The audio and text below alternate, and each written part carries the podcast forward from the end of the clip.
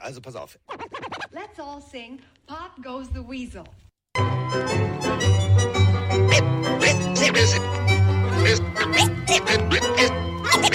Es ist soweit. Let's ride. Pille für den Mann. Pille, Pille, Pille, Pille für den Mann. Carsten, Carsten Spengemann. Bikestieflagen.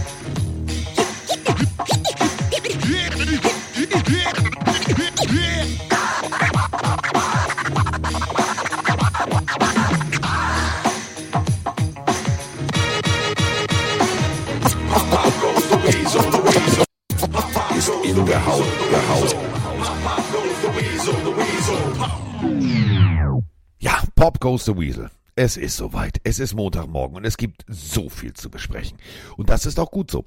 Wenn wir jetzt rein theoretisch mal überlegen, wo wohnt der Weihnachtsmann? Ja, viel Schnee, hoher Schnee.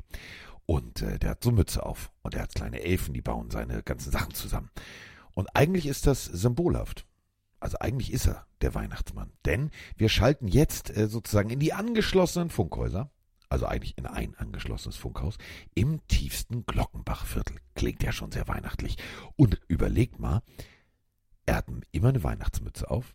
Er packt äh, Adventskalender aus mit äh, seinem kleinen Elf, mit der kleinen Juli. Und dementsprechend würde ich sagen, ist es jetzt soweit. Zatzick, da kommt er, der Weihnachtsmann, Mike Stiefelhagen. Ha, ich könnte jetzt sagen, der Mann mit dem dicken Sack, aber das lasse ich. Ja, nee, anders. Wie die Patriots verteile ich gern Geschenke. Oh, babum.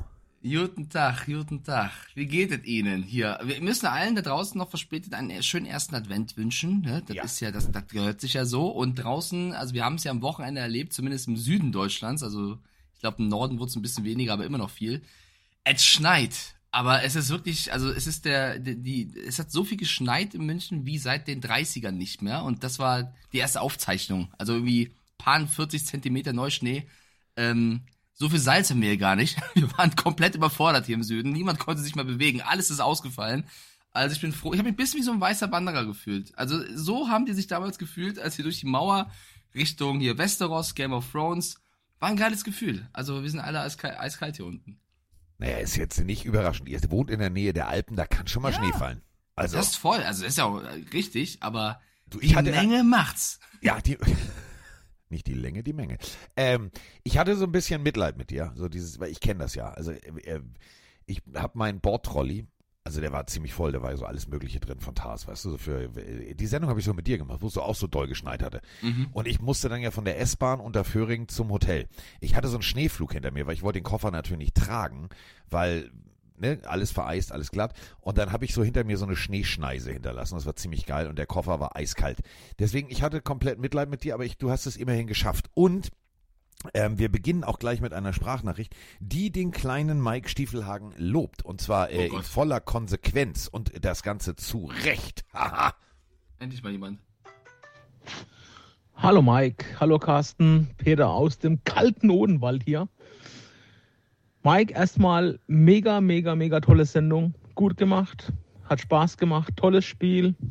Also alles drumrum, mega gut. Zu den Patriots sage ich heute mal nichts, ähm, aber eine Frage hätte ich. Atlanta gegen Pittsburgh wurde ein paar Mal äh, abgebrochen wegen Gewitter, Hagel, Starkregen und so weiter. Warum hat man das Spiel nicht komplett abgesagt und neu angesetzt? Geht das zeitlich nicht vom Zeitplan? Oder das war ja auch für die Fans, für die Spieler und so, das war ja Katastrophe, fand ich. Äh, da hast du ja halbe, dreiviertel Stunde jeweils warten müssen. Ähm, warum geht es nicht? Oder warum ging es nicht? Äh, ansonsten, schöne Woche euch, schönen Podcast. Bis dann, ciao. Peter, du brauchst erstmal eine neue Brille. Oder ein Kaffee. Oder einen Kaffee. Also ja, es sind auch Vögel. Also sch schrauben wir die, Fal die, die Falken mal eine Nummer runter. Machen sie zu Spatzengröße, dem sogenannten Cardinal. Dann wärst du jetzt richtig mit den Vögeln. Also gut, vielleicht bist du nicht so der Hobby-Ornithologe, aber das ist nicht schlimm. Also wir reden von nicht Desmond Ritter, sondern Kyler Murray. Äh, ja, geht nicht. Weil kein freier Termin da ist, wenn du rein theoretisch ein Spiel verschiebst. Die, da bricht das ganze System zusammen. Und wir alle kennen ja noch Frozen Tundra etc. Das wird eigentlich bei jeder Wetterbedingung gespielt. Einziges Problem ist, wenn es blitzt und wenn es donnert, im Umkreis von und so weiter und so fort. Und zu starker Regen und Kabel, Strom kennen wir alle. So, deswegen äh, das als Ausrede. Also der, So. der Twitch-Chat kann ja gerne mal seine Meinung reinschreiben, aber ich bin auch Freund davon zu sagen, insofern es geht, also ansatzweise geht, dann gerne Ja. auch spielen, weil es ist ja auch immer die gleiche wittrige, widrige Bedingung für ähm, beide Teams. Also es ist ja Ja. nicht so, dass ein Team Vorteil hat. Und wir sehen es ja auch im Fußball jetzt zum Beispiel, da bin ich gar kein Fan von, vielleicht habt ihr es mitbekommen. Das Spiel der Bayern gegen Union Berlin wurde auch verschoben aufgrund ähm, von Gefahr und dem Schnee, was die richtige Entscheidung war. Aber der nächste Nachholtermin ist erst irgendwann im Januar.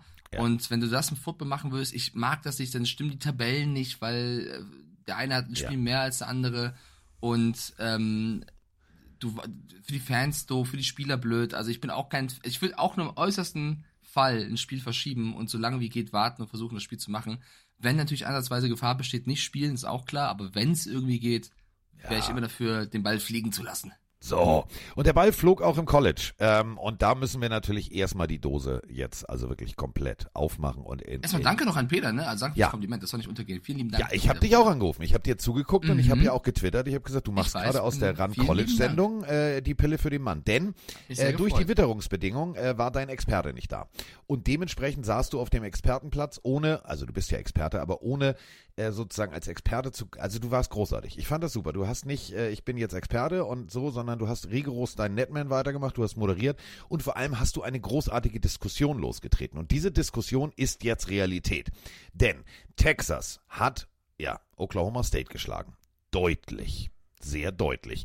Und dann habt ihr beiden ja darüber gesprochen, also du und Mathis Oberbach, ähm, ja, was passiert eigentlich, wenn? Denn äh, für alle, die jetzt nicht so im Thema drin sind, äh, College wird äh, gerankt und it's not fun when the rabbits got the gun. Also Menschen machen Fehler. Menschen handeln emotional, das ist ja völlig normal. Und wenn Menschen abstimmen, wer wie wo, also das funktioniert nicht. Das gibt immer wieder abstruse Momente. Und Mike hatte völlig recht, auch wenn er in dem Moment wahrscheinlich das historische Beispiel nicht äh, parat hatte, denn damit hättest du Mattes komplett mundtot gemacht. Ohio State vor zig Jahren verlor gegen Virginia Tech. Jetzt nicht das Powerhouse des äh, American Football im College-Bereich und äh, waren dann tatsächlich Meister am Ende des Jahres. Also ging nicht. Du hast wirklich gegen, gegen eine Gurkentruppe verloren und bist dann noch Meister geworden. Und jetzt war nämlich der Punkt. Also Texas war durch gegen Oklahoma State, deutlicher Sieg. Und dann ging es natürlich in die Richtung, dass man rein theoretisch sagen musste, ja, was passiert denn eigentlich, wenn jetzt äh, im Spiel Georgia gegen Alabama Georgia verliert? Georgia waren eins gerankt. Und da fand ich deine Argumentationskette perfekt. Dankeschön. Ja, es ging ja nicht darum, Mattes äh, mundtot zu machen, sondern wir wollten einfach eine coole Diskussion on air bieten und jeder einen Standpunkt vertreten. Ich glaube, ich würde noch mal einen Schritt zurück machen. Also ich bin wie du voll drin, aber vielleicht gibt es einen ein oder anderen Zuhörer gerade, der nicht jetzt komplett im College Football drin ist. Deswegen die ganz grobe Übersichtserklärung. Einfach, dass es verschiedene Conferences gibt, verschiedene Spielpläne gibt und am Ende einer Saison die besten vier Teams die Playoffs spielen dürfen, in quasi zwei Halbfinals und einem äh, Finale, wenn man es so ausdrücken möchte.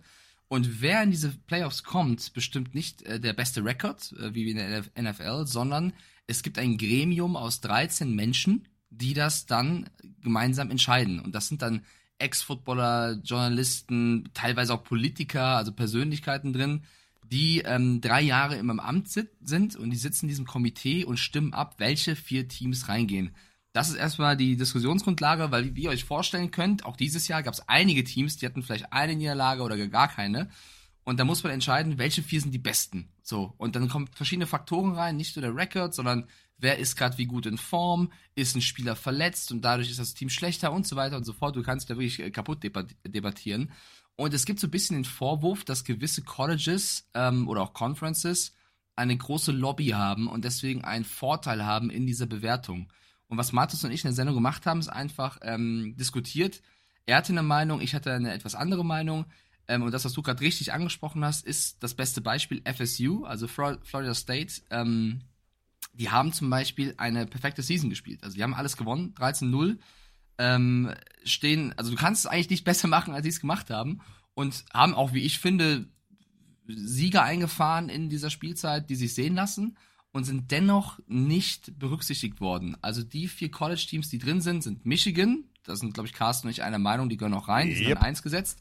Washington an zwei, auch die ähm, überragen, dass sie es reingepackt haben, waren lange nicht dabei. Sind sind wir auch beide dabei zu sagen, das passt, oder? Washington sind wir uns auch eins, Washington auf jeden Fall. Auf jeden Fall. Richtig. Dann haben wir an drei die Texas Longhorns und an vier Alabama. Und die Texas Longhorns stehen 12-1 und Alabama steht auch 12-1. Die eben beiden genannten standen 13-0. Und das Problem ist jetzt, am letzten Spieltag zum Beispiel, Georgia war vor dem letzten Spieltag an 1 gesetzt mit der perfekten Bilanz.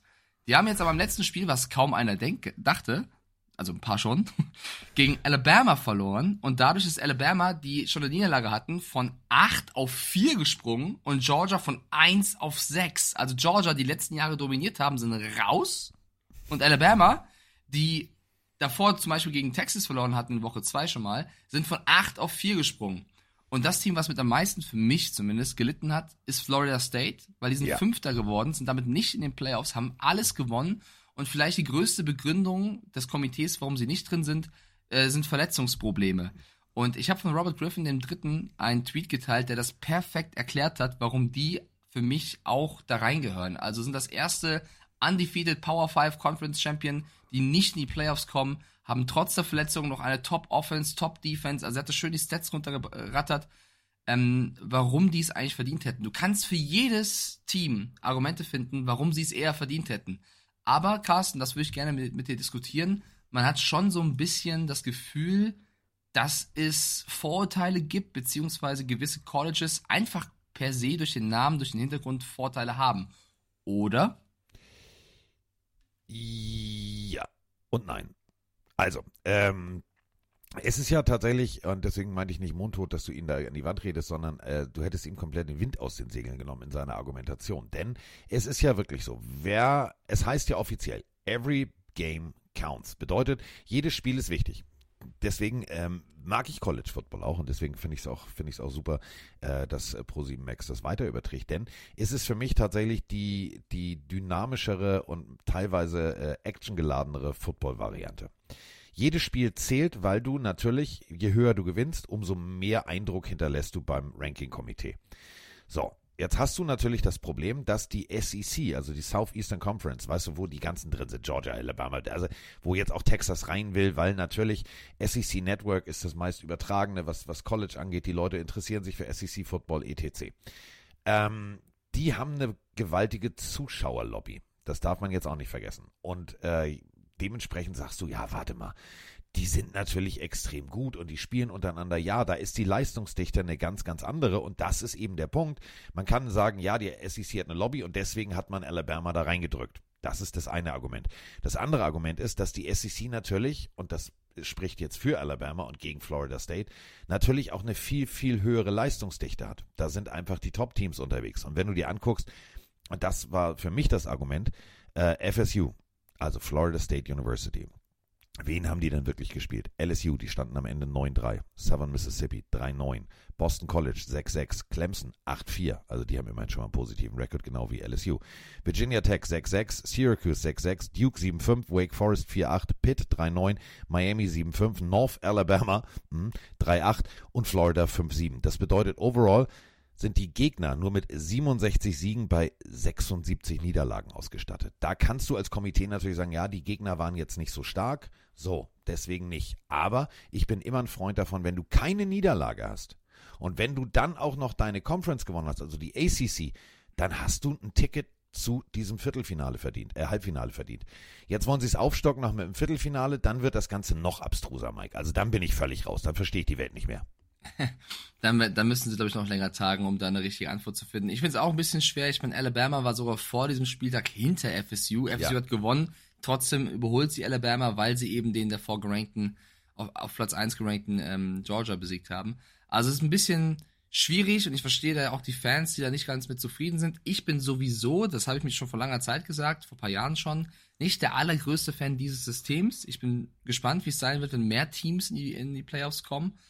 Ähm, ich finde das auch ein bisschen unglücklich. Ich habe da auch schon mit Domi Eberle sehr viel debattiert, der der großer Fan von dem System ist, der eben sagt, ja, es geht nicht anders. Ich glaube, denke, man könnte vielleicht schon versuchen, ähm, es ein bisschen anders zu machen. Du siehst ja auch, wie die Stimmung war im AT&T Stadium bei den Longhorns gegen die Oklahoma Geil. State Cowboys, weil die Texas Longhorns die Conference verlassen, um die sogenannte Super League zu kommen, also Fußballvergleich. Ähm, das ist alles ein bisschen, ich glaube, ist mein Gefühl, schwierig zu greifen für den Casual Football Fan. Für den Nerd ist das geil, der kann sich dann verlieren, das ist auch super.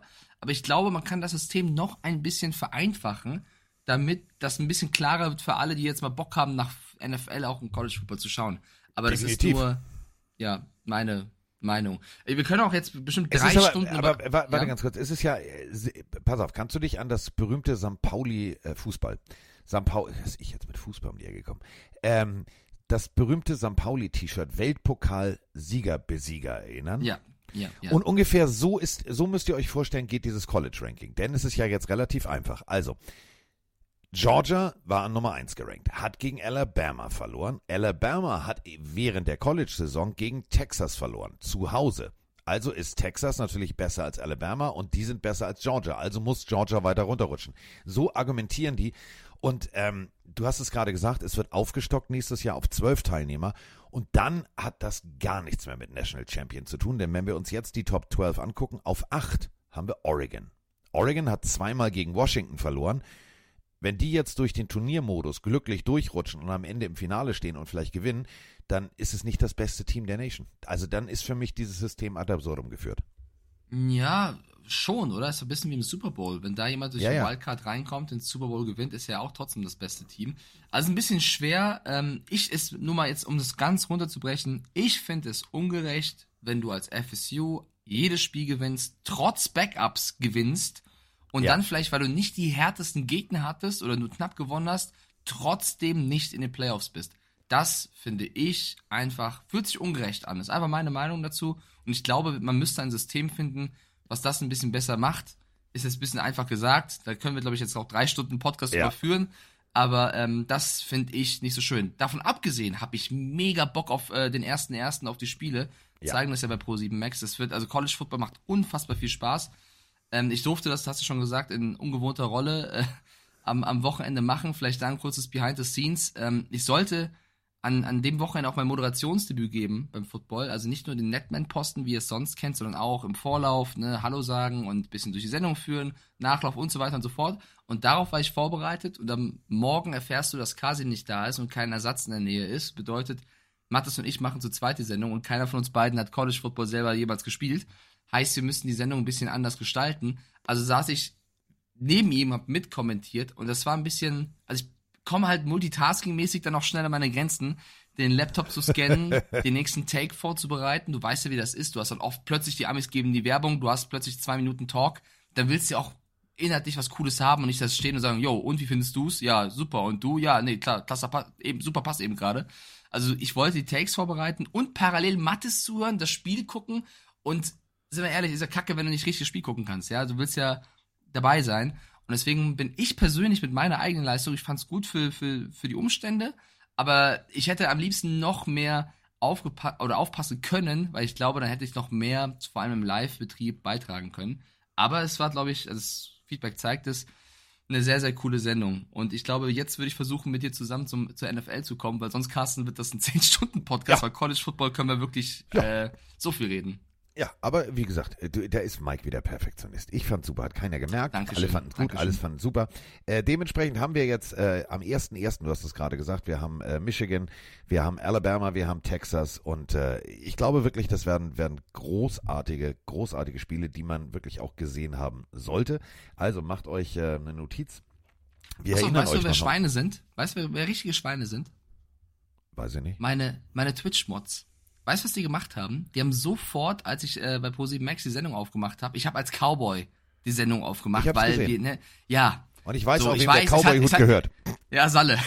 das war überragend. Frisch aus Houston. Ich weiß, es hatte Brokeback Mountain Vibes. So war es nicht gemeint, aber es war trotzdem Ja, einfach lustig und einfach, äh, ich, ich mag Entertainment. Carsten macht das ja auch gerne, spielt Ja. auch durch den Tisch. Wir wollen ja nicht nur informieren, wir wollen auch entertainen und ich fand es lustig, so aufzumachen.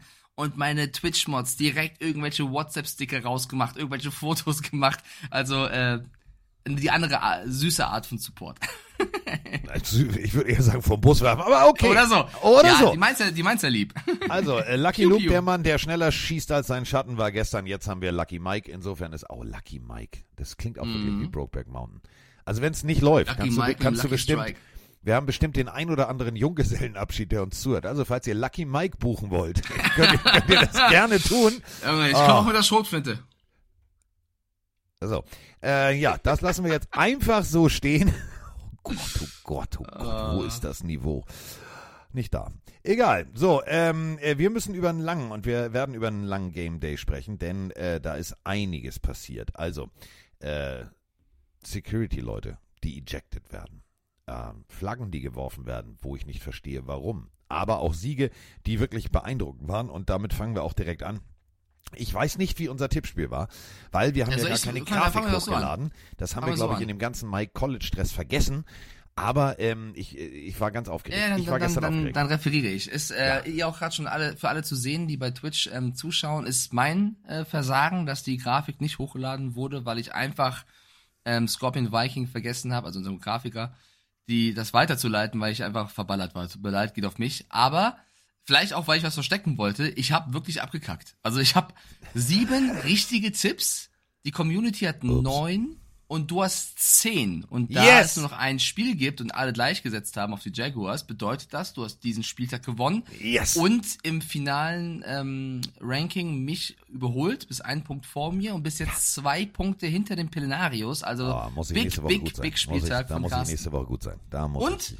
bevor wir reingehen, Fantasy, können wir uns gegenseitig die Hand schütteln. Haben wir Ja. beide auch rasiert und sind beide in den Playoffs. Gut gespielt, Carsten. Ja, und dabei bin ich noch nicht mal fertig. Also, ähm, also pff, er liegt schon am Boden, aber ich äh, trete noch mal rein. 91,5 Punkte habe ich. Mein Gegner hat 50, Der Janni, äh, der ist gerade im Chat auch. Der hat dich schon fünf- gelobt. Der weint fünf- dir auch schon gerade. 50,6. Ich habe noch ausstehen Trevor Lawrence, äh, Etienne Lass ihn, und lass Christian ihn breathe. Kirk.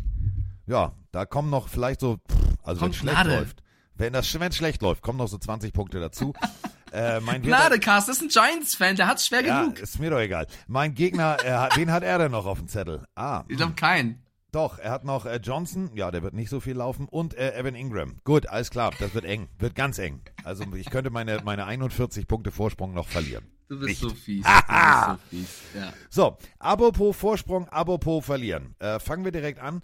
Ähm, möchtest du vorgeben oder soll ich vorgeben? Wenn du vorgibst, ist da mehr Organisation drin. Ich springe Ja, immer ich glaub, hin und ich- her. Ich glaube tatsächlich, der, der Anfang ist ja einfach, weil wir ähm, erst über das äh, ja, Freitag, Donnerstag, Freitag Nachtspiel reden werden. Ja. Ähm, oder haben wir das schon getan? Das haben wir schon getan, oder? Seahawks Cowboys? Haben, haben, haben wir schon gemacht, Freitagmorgen. Ich bin, Also, ich bin echt verballert heute. Dann führe ich anders durch. Colts. Aber wir können doch gerne. Was für eine. Nee, wir haben ja über Metcalf und Co. gesprochen. Ich war gerade ein bisschen äh, irritiert. So viel dazu, dass ich der Organisierte von uns beiden bin. Colts gegen Titans steht bei mir ganz oben. 31 zu 28 nach Overtime. Und da war ich der Dulli, der auf die Titans gesetzt hat. Und ähm, ich bin ehrlich, im Nachhinein, ich fand, das war überraschend geiles Footballspiel. Ja, also mega. wirklich viel besser, als ich da gedacht habe. Im Nachhinein war ich sogar für die Colts. Auch wenn die Titans mir Spaß gemacht haben und wirklich äh, mal guten Football gezeigt haben. Der Colts-Vibe, den Shane Steichen und Oh. Gardner Minshew davor geben, der, der hat mich dann am Ende zum Colts-Fan gemacht. Also es gibt, es gibt erstmal zwei Momente, die ich, die ich, die ich loben will. Ähm, es war für mich ein spannend, also klar, wenn ein Spiel in Overtime geht, sowieso. Aber ich habe Sachen gesehen, die mich, die mich echt geflasht haben.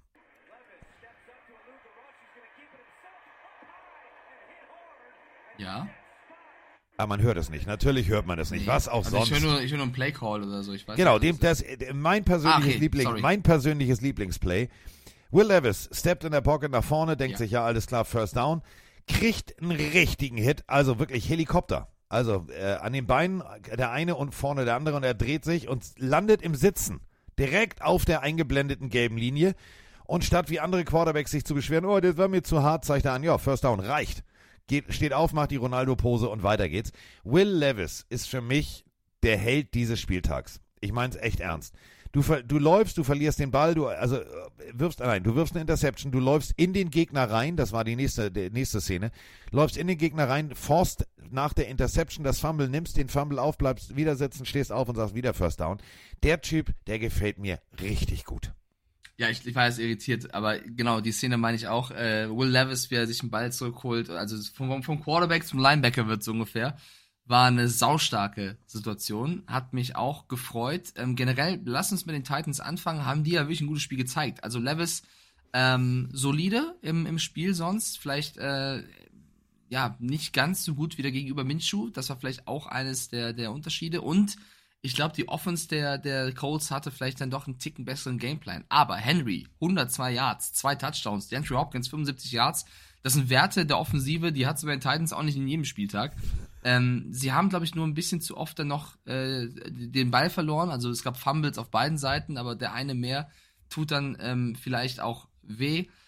Ähm, eine Situation, über die ich auch gerne sprechen würde, ist ja das, wie soll man das nennen? Ähm, hin und her zwischen DeAndre Hopkins und Will Levis. Und Ja.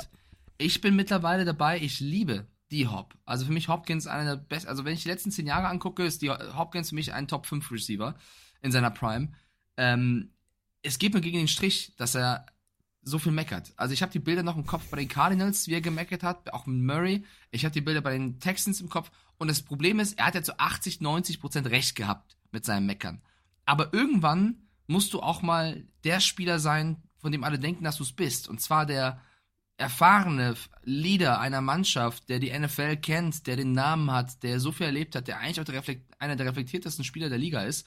Und dann einen jungen Quarterback ähm, irgendwie anzupumpen nach einem völlig soliden Spiel, nach einem Fehler, weil sie sich uneins waren, wie es nach dem Spiel heißt, welche Route man laufen, laufen müsste. Also Levis dachte, Hopkins läuft eine andere Route, als er das getan hat. Hopkins hat nach dem Spiel gesagt, dass Levis wohl den Fehler gemacht hätte, weil, weil, als ob er, als ob Hopkins einen Fehler machen würde. Also das fand ich ein bisschen D- d- von das oben herab. auch.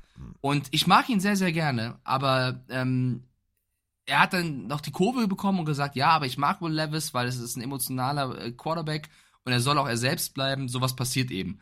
Ja, mag sein, aber es hilft deinem Quarterback, der, vor allem wenn er noch ein junger Quarterback ist, nicht, wenn du als Star Receiver, so nenne ich ihn jetzt mal, zu ihm hingehst und ihm sagst, Alter, ich bin eine andere Route gelaufen, was machst du? Also dann mach das nach dem Spiel, aber im Spiel glaube ich, wäre es besser, ihn anders mit umzugehen. Das hat mir nicht so gefallen. Ja, vor allem, weil es die Kameras halt einfangen. Und das ist eben der Punkt.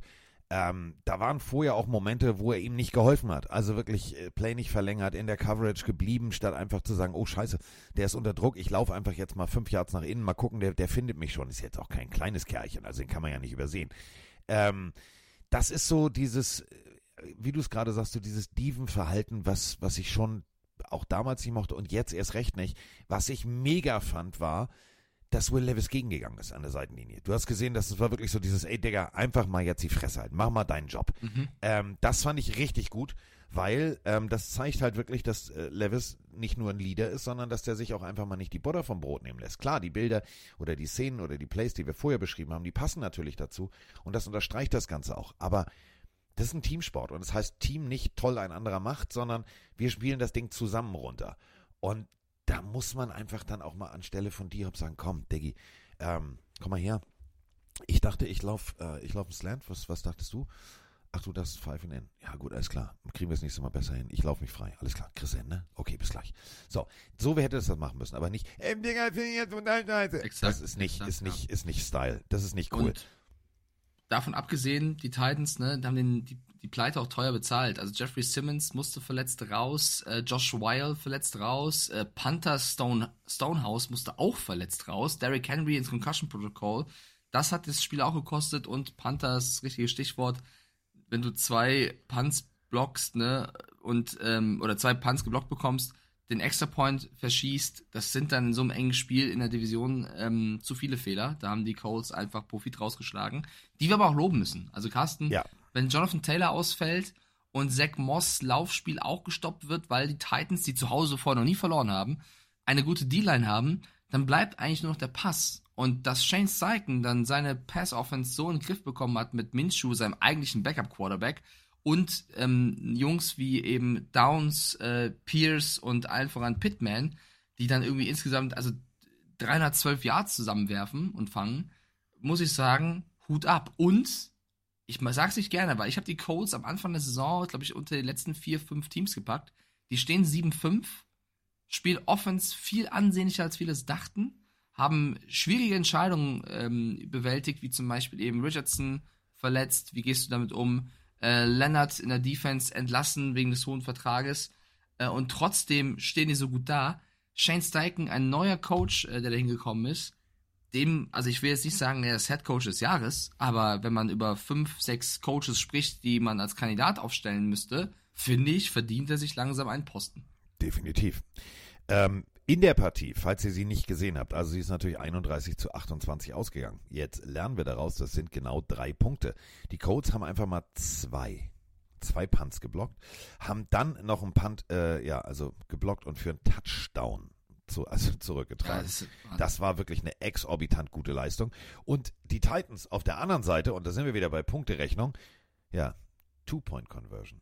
Two-Point-Conversion Interception. Also wir hatten das vor ein paar Wochen die Frage, was passiert, wenn du bei der Two-Point-Conversion gibst dann sechs Punkte? Nein, es gibt nur zwei. Also für zwei Punkte einmal das ganze Feld runtergelaufen. Es war ein Spiel, was wirklich so viele Highlights hatte. Und ihr findet die YouTube, äh, also ihr findet die Highlights selbst äh, in einer gut geschnittenen Form bei YouTube. Also wenn ihr jetzt sagt, ja, äh, Game Pass habe ich nicht oder deswegen jetzt Game Pass holen, die Zusammenfassung auch bei YouTube sehenswert, denn da ist wirklich alles drin, was dieses Spiel ausgemacht hat. Und vor allem ein Gardner Minshew, der on fire war. Nicht nur danach im Lockerroom, wo er einfach mal komplett headbanged, äh, glaube ich, jeden so umarmen wollte, sondern äh, der Junge war auf dem Feld, speziell in der Overtime. In der Overtime hat der Eiswürfel gepinkelt. Also jetzt mal ohne Scheiß. Der Typ war so eiskalt da muss ich wirklich sagen, Hut ab. Ja, also Spiel hat extrem Spaß gemacht. Ähm, die Vorstellung, schreibt Robin rein, wenn Richardson noch fit wäre. Ja, aber ich bin ehrlich, also man sieht ja Minshew und auch der, dem Lockerroom-Vibe, ähm, die Mannschaft ist intakt und wer weiß, ähm, ob das jetzt so viel besser noch wäre mit dem Richardson. Klar, wirkliches Upgrade ist da, aber ähm, der hat mir halt auch zu oft den Kopf runtergenommen, die Hits gezogen und irgendwann ist er halt verletzt raus. Das war leider, muss man ja leider sagen, irgendwann einfach ein normaler Fall. Wir sehen ja jede Woche die Verletzungen. Ähm, wenn du so als Quarterback spielst, ist es leider nur eine Frage der Zeit, bis du dich verletzt. Und ähm, ja, wichtiger, wichtiger Sieg für die Coast in der Division, stehen jetzt 7-5. Äh, Titans stehen 4-8, also das war vielleicht auch das entscheidende Spiel der Season. Ähm, mal gucken. Es ist ja auch eine extrem enge Division, wenn du überlegst, die stehen alle gleich. 1, 2, 3, das ist, da ist richtig Krawall und Remi Demi drin. Das war vor zig Jahren noch die, die, die Nullnummern-Division, wo du gesagt hast, boah, das wird nie was. Und davon darf einer in die Playoffs. Jetzt hoffst du, dass alle drei in die Playoffs kommen, weil ich, ich finde, die Codes haben sich das zu diesem Stand jetzt aktuell mega verdient. Die Titans, äh, die Titans, ja gut, die sind abgeschrieben die äh, Texans definitiv und die Jaguars sowieso. Also die, die können, die spielen um First Place in der AFC. Es ist so völlig abstrus. Es ist völlig abstrus. Und äh, damit kommen wir auch zur nächsten Partie. Und die ist genauso abstrus.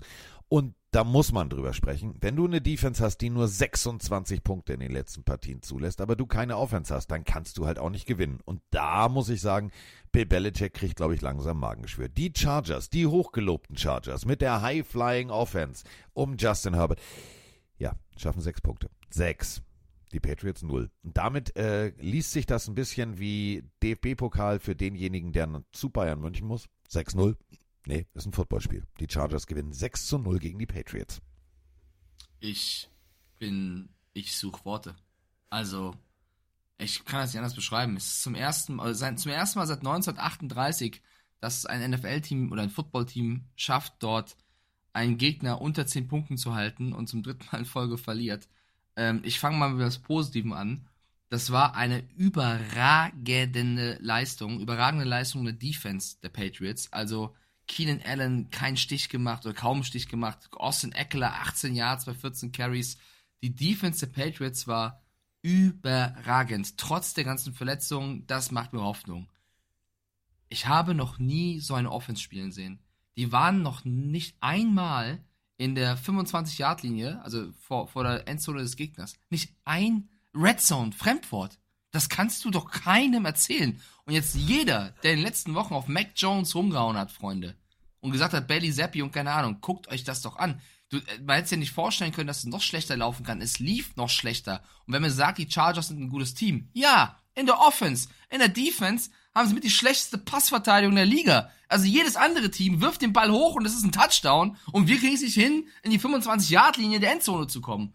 Das ist, das kannst du nicht in Worte fassen. Ich weiß nicht, warum man Bill O'Brien geholt hat. Wofür? Also was hat er den Jungs denn beigebracht? Ich bin, das macht mich extrem sauer. Und das Einzige, was mich irgendwie daran hält, zu sagen, ja, mein Gott, äh, verkraftet ist, ist halt vielleicht wirklich der Gedanke in Foxborough zu sagen, oh geil, die Cardinals haben irgendwie gewonnen, wir haben verloren, wir haben jetzt den zweiten Pick, weil anders kann ich es mir nicht erklären. Das war für jeden Fan, der vor Ort war, eine absolute Frechheit. Und wir hatten sogar einen Pelenario, den hast du auch in deiner Story gehabt, Ja. der sechs Stunden Auto fährt in Eis, in Schnee, um in Foxborough das Spiel zu gucken und sieht die Scheiße. Du tust mir wirklich leid, Bruder. Also wirklich, du hast, weiß nicht, von Tars irgendein T-Shirt verdient für die Patriots, weil das, das war ja wirklich Geld zurück. Also man muss eigentlich Geld zurückverlangen.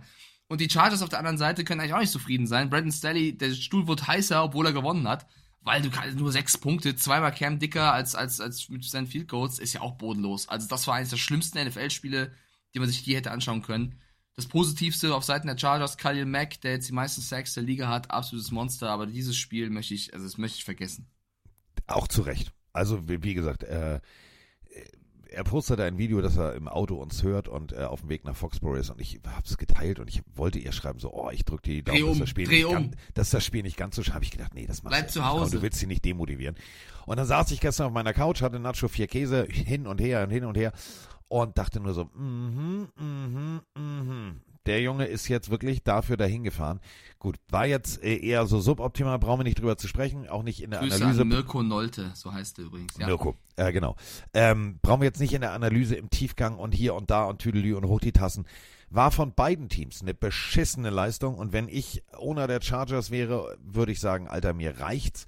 Und wenn ich Owner der Patriots wäre, würde ich sagen, Bill, wir müssen mal reden. Wie wollen wir das, wie wollen wir das Ruder rumreißen? Ich will dich nicht loswerden. Du hast hier wirklich, äh, aber du kämpfst mit stumpfen Waffen. Und ich habe wirklich gedacht, äh, also ich bin jetzt immer noch Robert Kraft, es lag doch nur an Mac Jones, aber Bailey Zappi ist ja genauso scheiße. Liegt's vielleicht an unserem Offensivkoordinator? Liegt's vielleicht an den Plays, die gecallt werden?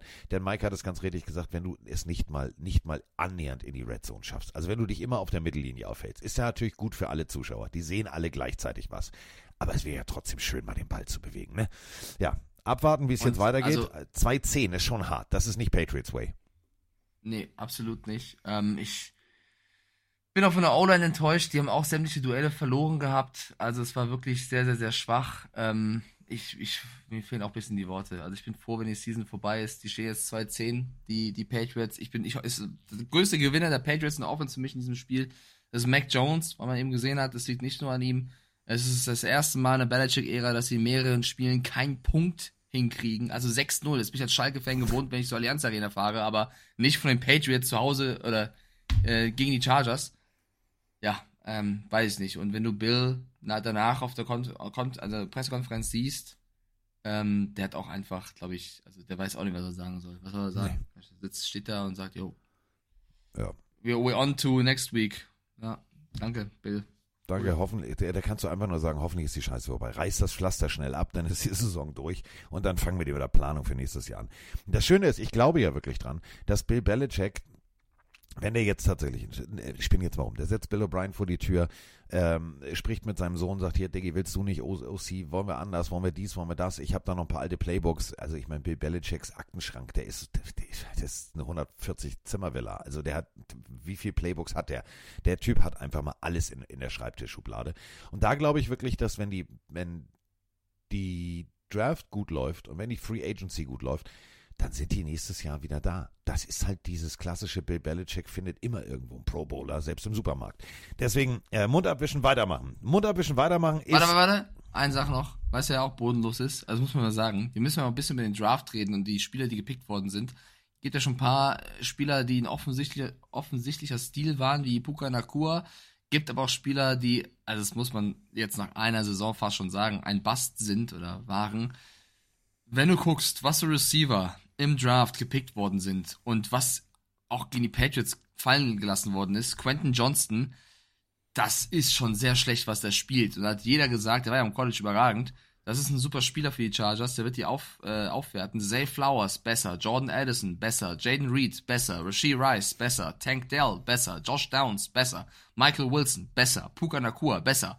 Quentin Johnston, ähm, an 21. Stelle gepickt, hat 190 Receiving Yards diese Saison und er hätte wahrscheinlich das Dreifache, wenn er nicht die Bälle droppen würde. Also ist ja wirklich ähm, enttäuschend als Chargers-Fans. Feiert Ja, auch kurzzeitiger Talentsverlust. Das muss man halt auch sagen. Also das ist halt teilweise extrem merkwürdig. Aber das ist auch, glaube ich, symbolhaft für diese wieder die ganze Chargers Offense. Ähm, das stimmt halt hinten und vorne nicht. Deswegen auch die Ja, aber im Chargers. Ballfang. Also Ja. du mu- musst die Szene mal nochmal sehen bei Twitter, ich, ich schick's dir nochmal. Das, äh, der Ball wird perfekt geworfen von Herbert. Ich hab's gesehen. Er, er, er will den Ball, gedacht, dann fummelt er den Ball noch wie so ein heißes Ei vor sich her. Das, das, ja, ich weiß, es ist kalt, aber der Typ wurde an 21. Stelle gepickt. Da warte ich, dass er den Ball fängt. Und äh, nochmal, auch im College wird im Winter gespielt. Ne? Also Ja. das ist jetzt keine Ausrede, dass du sagst, oh, ich habe das erste Mal kalte Hände. Nee, hast du nicht. So, apropos kalte Hände, kommen wir zum Spiel mit einer ganz heißen Hand. Die Detroit Lions gegen die New Orleans Saints. 33 zu 28. Und damit drehen wir jetzt unser iPhone oder worüber ihr uns auch immer hört, einfach mal auf den Kopf. Denn jetzt, äh, jetzt sind wir in Australien. Moin Carsten, moin Mike, Leo aus Australien wieder hier. Ja, ähm, Saints verlieren, wenn auch knapp gegen die Lions. Ähm, meiner Meinung nach, ich, ich weiß einfach nicht, wie es weitergehen soll, weil ich ehrlich, weil was an sich, ich hatte es ja schon spannend davor gesagt, alles was du brauchst. Mm, Aber es sind wieder individuelle Fehler, die das ganze Spiel kaputt machen, weil es ein paar Fumbles, unnötig geworfen Bälle von K, Receiver den Ball nicht richtig fängt und all solche Sachen. Auch die Defense war für mich dieses Mal nicht überragend. Für mich ist es jetzt auch langsam kein Coaching-Ding mehr, sondern diese individuelle Fehler. Also, ihr könnt mir ja mal gerne sagen, was ihr denkt, was der richtige Weg ist, um damit jetzt fertig zu werden, um dann hoffentlich noch in die Playoffs zu kommen. Schöne Grüße. Ja, bei den Saints hängt im wahrsten Sinne des Wortes der Haussegen schief. Wenn du als Quarterback schon zu Beginn deiner Partie, weil du einfach äh, nicht gutsy spielst, sondern ja, nee, dann mach ich einen Checkdown zu äh, Taysom Hill, ausgebuht wirst, dann hängt der Haussegen schief. Ähm, dabei haben die Saints das tatsächlich am, also ich sag mal, am Ende noch gut in der Hand gehabt, denn die Detroit Lions haben losgelegt wie die Feuerwehr. Erstes Viertel 21-0. Da habe ich gedacht, uh, das wird ein 50-Burger. Was ist denn mit den Saints los? Dann kamen die Saints aber zurück und haben gesagt, okay, zweites und drittes und viertes Viertel, da wollen wir einfach mal scoren. Und da haben sie dann die Lions, ja, an die Leine gelegt. 3-3-6. Das ist nicht, das ist nicht der Lions Football, der, den wir im ersten Viertel gesehen haben. Aber am Ende reicht es nicht. Individuelle Fehler war das Stichwort. Strafen, wo ich mich gefragt habe, warum tust du das? Auch Plays, wo ich gedacht habe, Diggi, du spielst Safety. Wie wär's, wenn du das ganze Feld scannst und nicht sehr offensichtlich nur auf eine Seite guckst und sagst, ich glaube, der Ball kommt da lang. Nee, guck doch mal die ganze Seite an. Also, da waren Sachen dabei, wo ich gedacht habe, hu, hu, hu, da, Saints, nee, das ist jetzt eher unheilig. Ja, ich find's schwierig zu bewerten. Also die Lions haben krass losgelegt, also äh, verdient auch dann im Endeffekt gewonnen. Aber die Saints ähm, nach einer sehr schwachen ersten Halbzeit kamen ja fast wieder zurück. Und wenn du siehst, wie Derek Carr ausgebuht worden ist von den eigenen Fans, ähm, zu Recht, weil er schlecht gespielt hat, trotzdem es geschafft hat, sie zurückzuführen, sich dann im vierten Quarter wieder verletzt und leider es nicht zu Ende spielen kann. Das hätte ich gerne noch gesehen, ob er es geschafft hätte, weil es war, sie waren ja am Ende immer nah, nah dran. Ist jetzt schwer zu sagen, weil es ist wiederholt der Fall, dass die Saints eine Offensive Phasen hat, wo sie komplett enttäuschen und dann wieder zeigen, dass sie es können. Und das ist dann für mich auch ein, ein Coaches-Ding, was Dennis Allen angeht. Für mich auch einer, der in, in seiner Arbeitszeit bisher mich nicht überzeugt hat. Und Derek Carr, der auch zu sehr Schwankungen hat. Also scheinbar klickt es da nicht. Die einzige Konstante, die überragend ist dort, ist Chris Olave, von dem bin ich großer Fan. Ähm, aber so kannst du eben nicht Teams wie die Detroit Lions äh, schlagen. Und die schlimmste Szene in diesem Spiel müssen wir zumindest ansprechen. Ich finde es ein bisschen schade, dass diverse Seiten das ähm, nochmal als Videoclip geht raushauen und nicht. Drüber ziehen mit hier kannst du die Verletzung sehen, finde ich persönlich, mein Empfinden, ziemlich geschmacklos, aber ähm, ein, ja, äh, ein, ein, ich glaube, das war sogar ein Referee, oder? Das war sogar ein offizieller an der Seite, kein Ordner, der da stand, der abgeräumt wird von einem Spieler, der ins Ausläuft und sich das Bein bricht. Und zwar, leider sieht man das in dem Clip, also in dem im Ja. Live, sehr eindeutig gebrochen hat. Ich glaube, man kann natürlich sagen, schlimme Verletzung der Referees, aber ich brauche jetzt nicht nochmal das Bild, wie ich sehe, wie das Bein in eine andere Richtung guckt. Finde ich ein bisschen daneben. Ähm, da gehen Genesungswünsche raus, weil mega unlucky in so einer Szene sich das Bein so zu brechen. Chain Gang war es, ja. Alvin Kamara versucht alles, ähm, versucht den Weg über außen, wird ins Ausgedrängt ähm, und trifft unglücklich wirklich genau seitlich, aber nicht äh, von außen nach innen gedrückt, das Bein. Ähm, geht zu Boden, der Offizielle ist am Schreien, das hast du gesehen, das war absolut schmerzhaft. Ähm, die Amerikaner sind da sehr cool mit umgegangen, haben sofort weggeschwenkt, also haben nicht noch klassisch nochmal drauf und nochmal drauf. Ja, es gibt jetzt Seiten und so, die sagen, ja, hier kannst du es dir nochmal angucken, muss ich nicht sehen. Finde ich jetzt eher, warum? Ähm, Entwarnung ist, es ist kein, kein, kein schwerwiegender Bruch, es ist kein offener Bruch, ähm, insofern klar schmerzhaft, aber schlimmer wäre natürlich, äh, wenn es ein komplizierter Bruch wäre. Ähm, kann niemand was dafür. Also das ist immer das Ding, wo ich selber sage, ja, ich verstehe, dass an der Seitenlinie viele Leute stehen müssen, aber heads up, also wir haben schon oft genug gesehen, dass Kameraleute abgeräumt werden und und und. Ja. Du fokussierst dich natürlich auf etwas anderes und du kommst dann nicht weg. Und das ist nochmal, die NFL ist so schnell, das ist ein Bruchteil einer Sekunde. Ähm, ich wünsche dem jungen Mann, jung war jetzt nicht mehr, aber ich wünsche dem Herrn äh, gute Besserung. Ähm, wie gesagt, ist ein Arbeitsunfall. Das kann halt an der Seitenlinie passieren. Was äh, auch passieren muss, kann, sollte, ist, dass wir über äh, Jared Goff reden. Jared Goff, 16 von 25, ähm, 213 Yards, zwei Touchdowns. Das war jetzt tatsächlich wieder ein solides, gutes Spiel, obwohl da teilweise auch mh, hm, wieder so kleine Hiccups, nenne ich sie mal, drin waren. Wer absolut performt hat. Ähm, also wirklich absolut Glückwunsch an die Detroit Lions für diesen Draft-Pick. Ihr habt wirklich, ihr habt alles richtig gemacht. Titan Sam Laporta. Neun Receptions, 140 Yards. Das rechnen wir mal aus. Das sind über 14 Yards im Schnitt. Hut ab. Ein Touchdown. Geiler Typ. Ja, überragend. Also, Sam Laporta, äh, auch ein, ein kleiner Stil, muss man fast sagen. Also er liefert das ab, was Menschen wie ich von Kyle Pitts damals erwartet haben. Sam Laporta, äh, überragender Titan. In dieser Saison auf jeden Fall in einer Riege mit einem Travis Kelsey, TJ Hawkinson und George Kittle meiner Meinung nach und Mark Andrews. Ähm, Sam Laporta spielt als Titan eine Top-Saison. Man könnte noch Trey McBride reinnehmen, reinnehmen von den Cardinals, der auch stark spielt. Aber das ist schon äh, eine Top-Leistung. Und was ich gut finde, die Offense hat gemerkt, es funktioniert über Laporta, also haben sie das auch durchgezogen. Also sie haben dann auch, okay, der Typ ist hot, also werfen den Ball auch hin, der macht das schon. Amon Ra dann vergleichsweise nur 49 Yards, trotzdem der zweitbeste Receiver gewesen. Ähm, ich finde trotzdem, man hat im Endeffekt gegen äh, ja, drei verschiedene Quarterbacks gespielt, Carr, Winston, Hill da haben sie ein bisschen zu viele Punkte und Yards zugelassen. Also die Defense der Lions muss für die Playoffs dann doch nochmal den nächsten Schritt machen, weil Defense wins Championships. Aber ähm, sie sehen gut aus. 9-3 verdient die Saints geschlagen. Und wir müssen eine Sache auch noch loben. Äh, Amon Ra, die 1000 voll gemacht. Also das ist jetzt auch nicht mal eben im Vorbeigehen ja. so gemacht. Also das ist äh, schon mal Außer du heißt Mike Evans. Außer du heißt Mike Evans und machst das regelmäßig, sprechen wir nachher auch drüber.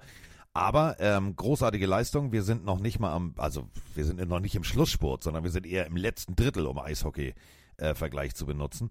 Und da muss ich sagen, ähm, damals, weißt du noch, die Draft, wo er gesagt hat, ja, und der war vor mir, der war vor mir. Er konnte sie alle auswendig aufzählen. Er sagt, ich werde richtig gut. Und diese Einstellung finde ich halt mega. Genau so musst du auch spielen. Und er ist absolut verlässlich. Es waren nur zwei Receptions für 49 Yards, aber wir sind jetzt bei 1042 Yards, sechs Touchdowns im Schnitt, 12,4 Yards ähm, bei äh, 84 Receptions. Das ist, das ist eine richtig gute Leistung. Und ab jetzt, ja, dann machen wir halt nur die 1200, 1300 und vielleicht, ja, haben wir dann äh, Amon Ra als Super Bowl MVP. Das wäre auch ganz schön, hör mal. Weil, wenn nämlich wär... der Porter die Butter vom Brot nimmt. ein schönes Szenario. Was äh, nicht so schön war, oh. wo ich auch daneben lag, die Atlanta Falcons ähm, haben gegen die New York Jets gespielt, nicht gegen die Steelers, und 13 zu 8 gewonnen. Und das war offensiv gesehen wirklich kein, kein Leckerli. Ähm, vielleicht fangen wir mit den Falcons an, die das Spiel gewonnen haben. Wenn Desmond Ritter nur 12 Pässe anbringt für 121 Yards, ein Touchdown, ist das zwar ganz nett, aber gegen, eine, gegen ein Team mit einer funktionierenden Offensive hätte das wahrscheinlich nicht gereicht. Dafür ist die Defense der Falcons, wenn du die letzten Jahre siehst, wirklich auf einem ganz anderen Level. Da haben sie wirklich einen Top, Top zugelegt. Ähm, ich behaupte aber einfach mal, dass Arthur Smiths Kreativität in der Offense limitiert ist. Also, wenn du mit einem Bijan Robinson, Tyler Algier, Colorado Patterson, Kyle Pitts, ähm, Drake London, die ganzen Raketen da hast und irgendwie nicht den Knopf findest, um sie abzufeuern, dann ähm, gewinnst du gegen die Jets irgendwie, stehst 6-6 jetzt in der, in der Division, aber das reicht, glaube ich, nicht für, für mehr. Also das ist mir persönlich zu wenig, wäre ich nicht ganz zufrieden mit, außer eben auf die Defense. Weiß nicht, ob du das anders siehst, aber ich glaube. Nein. Also ich, bin, ich bin auch der Arthur Smith Chefkritiker, aber trotzdem. Äh, äh, zu, zu Recht. Also natürlich, ein Sieg ist ein Sieg. Juhu, toll. So, aber du hast, boah, was hast du? Also Du hast sozusagen All-Star-Ensemble in der Offense. Du hast es gerade gesagt, das, was Sam Laporta bei den Detroit Lions leistet, würde ich eigentlich Woche für Woche von Kyle Pitts erwarten. Kyle Pitts bei den Gators, heilige Scheiße, war das geil. So, deswegen hast du den geholt. So, und jetzt machst du es tatsächlich null Punkte. Also, es stand zu Ende des ersten Viertels, für alle, die es nicht gesehen haben, weil sie gesagt haben, okay, tu mich, tue ich mir nicht an, tu mir die Augen weh oder was auch immer.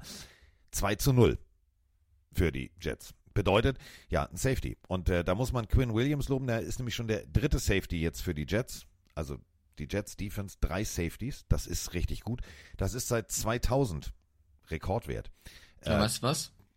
Die haben mehr. Safeties in der ersten Halbzeit als Touchdowns in dieser Saison. Das ist ja auch. Das muss man, jetzt genau da wollte ich drauf hinaus. Und das ist so Ah. erschreckend, wenn du überlegst, das lobst du jetzt. Auf der anderen Seite musst du sagen, ja, die haben dann aber auch, ja, das ist schon, ist schon hart. Ähm, Jets liegen jetzt tatsächlich mit den ganzen Purple People Eatern der äh, bestialisch guten äh, Bears Defense aus den, aus den 80ern.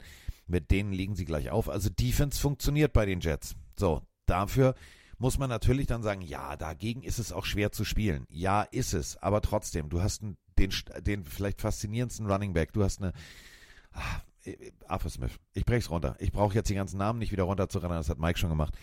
Damit musst du mehr Punkte machen als 10 Punkte im zweiten Mhm. Viertel und dann drei Punkte im dritten Viertel. 13 zu 8 ist so ein Ergebnis, wo ich sage, Alter, das tut doch weh. Aber den Vorwurf müssen wir auch den Flugzeugen machen. Also oh ja. Robert Salah äh, ist ein genialer, defensiv denkender Coach. Die Defense ist wieder top-notch, hat man ja wieder gesehen. Aber die Offense ist schlecht. Und das ist für mich jetzt auch langsam mal etwas, was man dem Coach vorwerfen muss. Ja, Aaron Rodgers fehlt. Aber die Entscheidung, Wilson rauszunehmen für Tim Boyle, kann nicht mehr nach hinten gehen. Also der ist ja, da geht ja wirklich noch weniger. Da geht ja gar nichts. Unter Travis Simeon lief es zwar ein bisschen besser, aber auch der hat dann nichts äh, auf, aufs Board bringen können. Ähm, die ganze Quarterback-Thematik haben sie komplett in Sand gesetzt. Ein erfahrener Coach hätte sich das ansehen müssen und hätte sagen müssen, okay, Zach Wilson hat das Potenzial oder nicht. Und vor allem hätte er einschätzen müssen, hätten es Tim Boyle oder Trevor Simeon oder lasse ich Wilson weiter lernen. Weil ihn da rauszunehmen für Tim Boyle, der hätte es auch einen von uns aufstellen können. No front, aber das hätte genauso viel Siege bisher ähm, gebracht und deswegen finde ich, muss man da ihn auch reinnehmen und er braucht, glaube ich, auch offensive Unterstützung und Nathaniel Nathaniel Hackett ist es nicht. Also äh, ich glaube, Salah müsste nicht nur müsste einige Dinge evaluieren für nächste Saison. Ich halte ihn nach wie vor für einen guten Coach, nicht falsch verstehen, der auch ein Players Coach ist, aber er braucht Offensivhilfe. Das ist für mich ein defensiv denkender Coach. Wahrscheinlich hätte er diese, wenn er Aaron Rodgers als Quarterback hätte, aber auch ohne Rodgers brauchst du Optionen und er hat aktuell gar keine. Und ich muss auch ganz ehrlich sagen, auch bei allem Wunder und cooler Storyline, ich halte es für maximal dämlich, als Aaron Rodgers jetzt noch hier einzusteigen. Das ist für mich nur eine erhöhte Gefahr. Er will es einen beweisen, ist schön und gut, aber er, also für mich riskiert er damit nochmal die Zukunft, weil wenn er dann nochmal schlimm sich was tut, dann hat das einen Effekt auf die nächste Season, die aktuell viel wichtiger ist. Definitiv.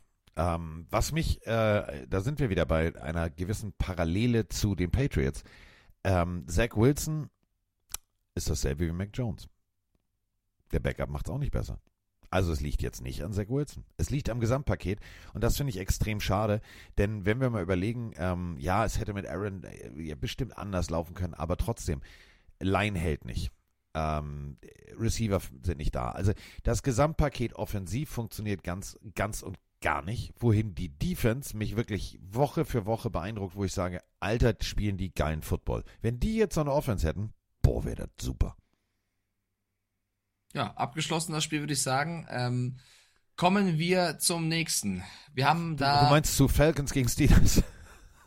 ja, alle falsch gelegen bei den Cardinals, die gegen die Steelers gespielt haben. Auch das ein Spiel, was natürlich ähm, dadurch, wir haben es schon thematisiert, äh, Probleme brachte mit dem Wetter. Es musste dauernd unterbrochen werden. Man wusste nicht, wann es wieder weitergeht. Das ist halt eine Regel, wenn es Unwetter gibt in der Nähe des Stadions, dass man nicht spielen darf. Dann noch die Verletzungen äh, auf Seiten der Steelers vor allem. Sehr viele Spieler gefehlt, nicht nur ein Pickens, dann muss auch Pickett raus, der mehrere Wochen fehlt. Trubisky war drin. Ähm, hat alles den Cardinals in die Karten gespielt und diese haben sie dann auch gut ausgespielt.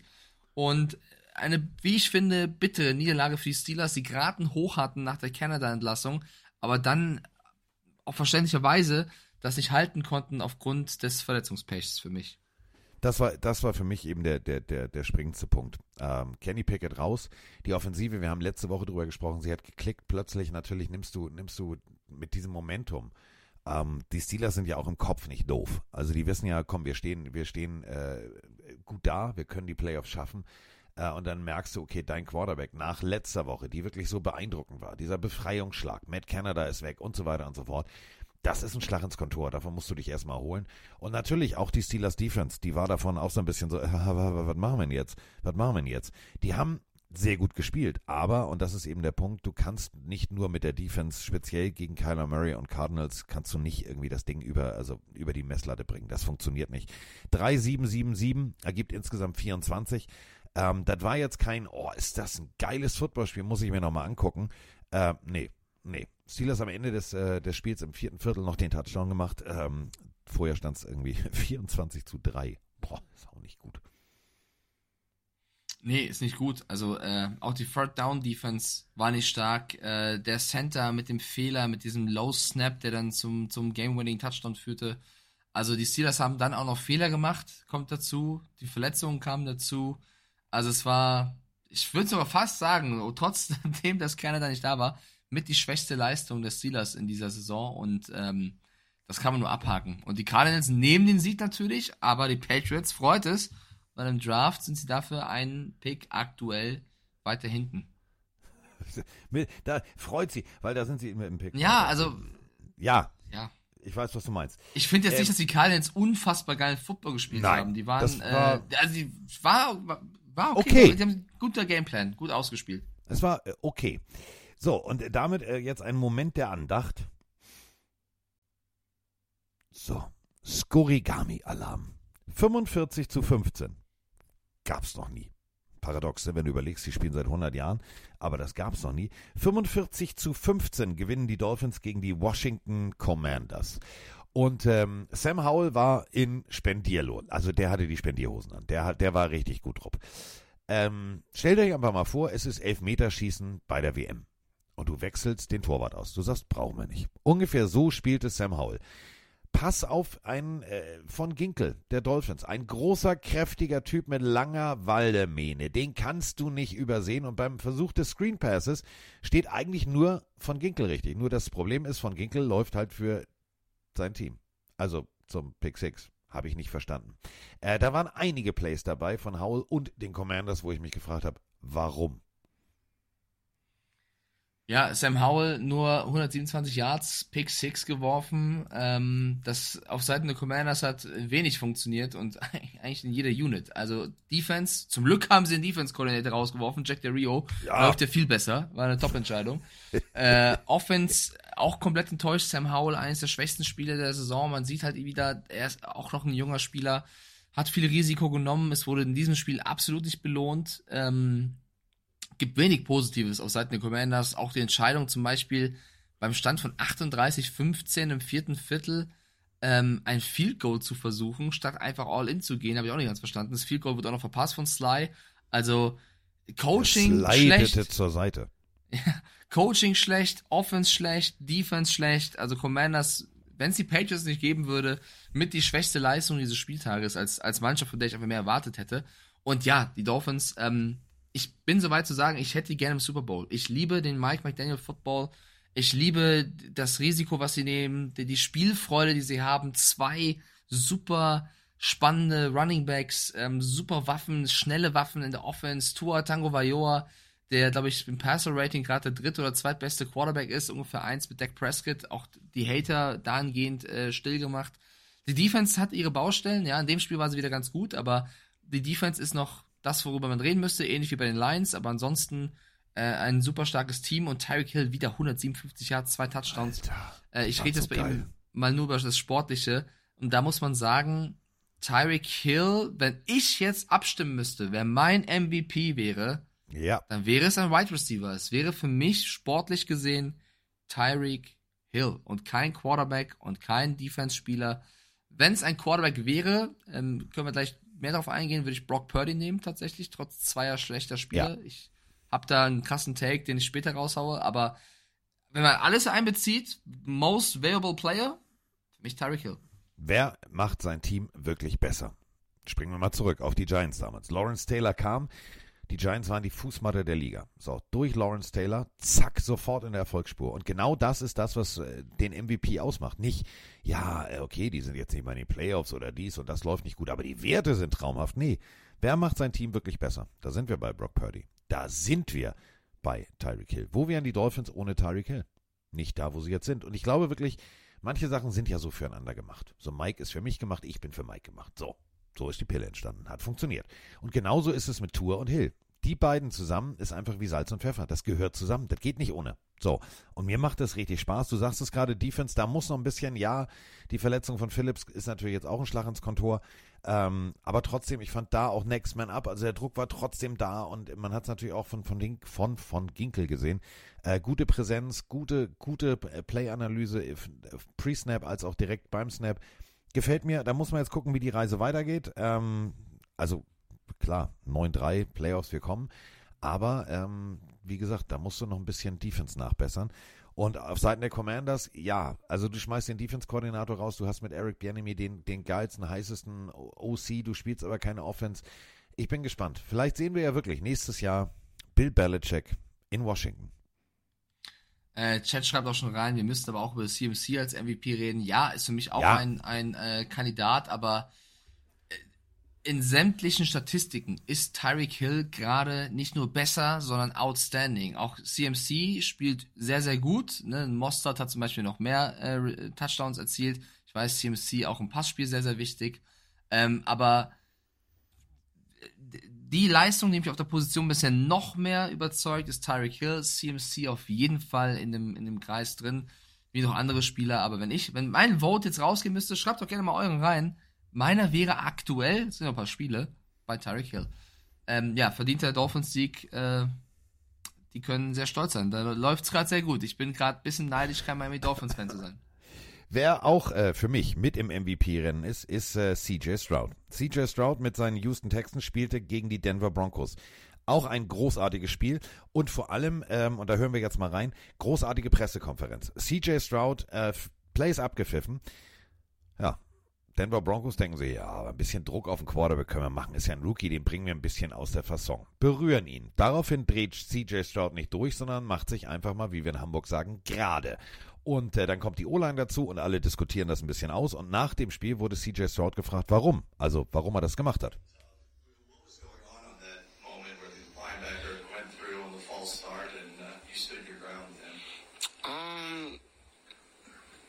I'm a man, and I'm not gonna let somebody just come push me, especially in my house. Like, you're not gonna just touch me after the whistle. You clearly hear it. And um, I'm not mad at that dude. Like he play, he playing hard. Try to he maybe try to slow he didn't, but I, I ain't like it. And I gotta control my composure. At the same time, I'm a man, and uh, like Juicy said, I'm stand on business. So, uh, but nah, man, yeah, I just I, know, I appreciate my brothers having my back. Yeah. I appreciate my brothers having my back. Denn da kam die ganze Ulan angeflogen. Ähm, in dem Spiel war Feuer drin, äh, nur nicht in der Offensive äh, der Denver Broncos. Da waren teilweise Plays dabei, wo ich wieder gesagt habe, oh, Diggi, die letzten Wochen, die letzten Wochen waren ja gut, die letzten Wochen hatten Feuer und ähm, irgendwie war das wieder, weißt du, wie Denver Broncos Fluxkompensator, falsch abgebogen, falsche, falsche Wochenzahl eingegeben. Das war wieder Denver Broncos vor vier, vier Wochen. Ich fand das Spiel so geil. Also ich habe zwar auf die Broncos gesetzt und habe gesagt, äh, hier, solange sie nicht verlieren, setze ich auf sie, aber es war ein cooles Footballspiel und du hast vollkommen recht, ähm, was die PK von Stroud angeht. Das war schon sehr emotional. Also Tank Dell, ähm, sein Best Buddy, hat sich äh, leider schlimm verletzt. Also wie wir jetzt wissen, Diagnose ist ein gebrochenes Wadenbein. Ich bin jetzt kein Doktor, aber da fällt es auf jeden Fall längere Zeit aus. Und es geht ja nicht um das Sportliche, wenn du so einen Spieler hast, mit dem du auch privat gut bist und den du auch unbedingt im Team haben wolltest. Also als Stroud gedraftet wurde, hat er sofort gesagt, versucht Tank Dell zu bekommen. Ähm, dann hat das auch einen Effekt auf dein eigenes Spiel und ähm, auf, auf die nächsten Wochen wahrscheinlich. Trotzdem, zum Glück haben die Texans weitere gute Playmaker. Also Nico Collins ist nur einer davon. Und vor allem, und das hat mir sehr gefallen in diesem Spiel, und da geht für mich der Sieg sogar hin, die Defense. Also sie haben ja super viele junge klasse, talentierte Spieler. Also nicht nur Will Anderson, auch ein Derek Stingley, der wieder mal eine Deception gefangen hat, mega Spiel gemacht hat.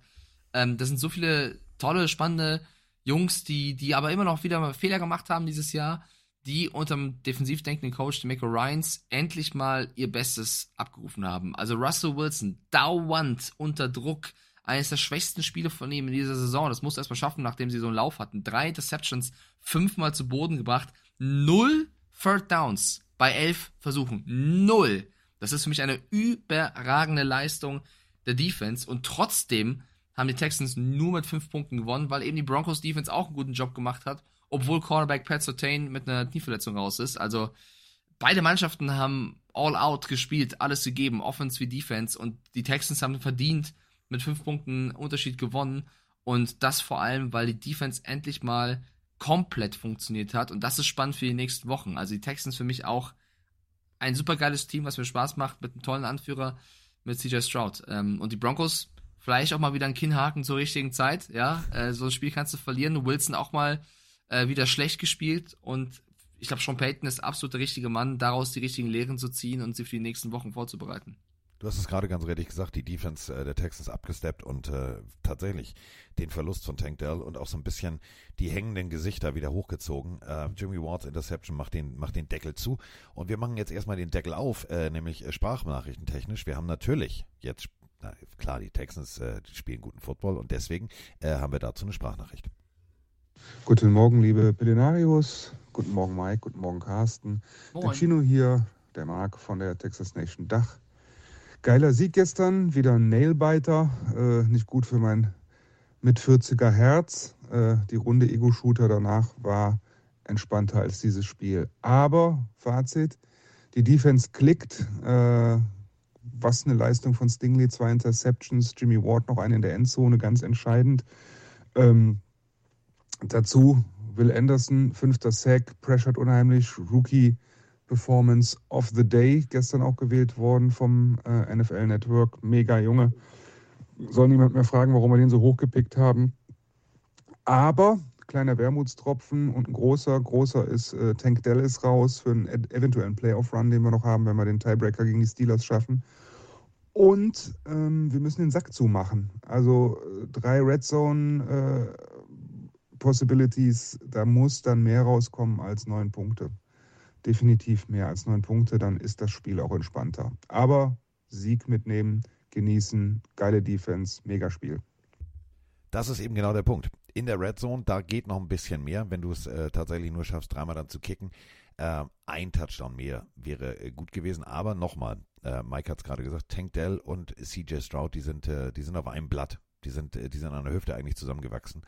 Ähm, wenn du deinem Quarterback den Playmaker wegnimmst, dann ist er natürlich, dann Plus, dann ist, ist, ist Chaos. So. Dalton Schulz hat auch gefehlt, ne? Titan auch kein genau. schlechter, also da hast du auf jeden Fall limitiertere Waffen. Ähm, ich finde trotzdem, wir haben Shane Steichen vorhin reingeworfen für Coach des Jahres als, als, als Kandidat. Auch Demico Ryans im, im Ja, Jahr mit der 100 jungen Pro. Truppe ähm, musst du reinwerfen. Und generell, also die GM-Arbeit in, Tex in Houston hat sich deutlich verbessert. Also sie waren ja die Lachnummer der Liga vor vier, fünf Jahren. Zu Recht, nach dem, was sie alles abgegeben haben an Picks auch. Äh, und jetzt haben sie einen verdammt guten Job im Scouting und im Draft gemacht und das zahlt sich äh, super aus und da muss man auch, äh, ne, Ehre wem Ehre gebührt. Gibt nicht wenig ähm, Teams, die es geschafft haben, einen Turnover zu machen, aber es gibt viel, viel weniger Teams, die es geschafft haben, mit einem Rookie-Headcoach, also Headcoach im ersten Jahr und einem Rookie-Quarterback in die äh, Playoffs zu kommen. Rex Ryan und Mark Sanchez waren einer davon. Ähm, wir müssen äh, natürlich jetzt einfach mal sagen, okay, 7-5, diese Division, wir haben schon drüber gesprochen, die Jacksonville Jaguars können jetzt äh, mit einem Sieg heute Nacht gegen die Bengals ähm, Platz 1 in der AFC klar machen. Ähm, diese Division, die gefällt mir. Die gefällt mir richtig, richtig gut. Kommen wir zur nächsten Partie. Mirko, in Gelsenkirchen. Lebst du noch? Hast du uns nicht mehr lieb? Wo sind deine Sprachnachrichten? Ich verstehe es nicht, Mirko. Du warst unser Außenreporter zum Thema Buccaneers. Gibt es irgendwas, kann ja sein, manchmal passiert ja im Leben irgendwas, dass man plötzlich äh, den Fokus verschiebt. Meld dich doch mal wieder. Wir vermissen dich. Wir wollten schon diese nette Dame bei Sat 1 anrufen. Ist sie noch bei Sat 1 oder die wechseln ja mal alle? Oder ist sie bei RTL? Weiß ich nicht. Dieses Bitte melde dich, dieses Format. Wir wollten schon, wir, wir, also wir suchen Gelsenkirchen ab. Wir finden dich. Wir finden dich. Und damit sind wir bei äh, Panthers äh, gegen Buccaneers. Oder wie ich sagen würde, Warum schaffen die Panthers 18 Punkte und wieso war diese Partie so knapp? Was ist da passiert? Aber eine Sache ist auf jeden Fall passiert. Mike Evans hat mal eben kurz ähm, ja, sich erneut in die Geschichtsbücher eingetragen und dazu haben wir eine Sprachnachricht. Moin Carsten, moin Mike, der Christian aus Frankfurt hier. Ich habe gerade das Spiel meiner Bucks gegen die Panthers gesehen und tja, er hat es wieder geschafft. Mike Evans hat beim 21 zu 18 Sieg die 1000 Receiving Yards geknackt. Das an sich ist zwar schon gut, aber das wirklich Bemerkenswerte daran ist, dass er es damit in allen zehn Saisons, die er in der NFL ist, geschafft hat. Das nenne ich Konstanz auf sehr hohem Niveau. Und wer weiß, wenn es nächste Woche gegen die Falcons wieder so gut läuft und sie gewinnen, sind durchaus die Playoffs im Bereich des Möglichen. Auch wenn danach sehr wahrscheinlich Schluss ist. Super Podcast, macht weiter so. Ciao. Mike Evans, Mike, also Mike, ich spreche jetzt meinen Mike an.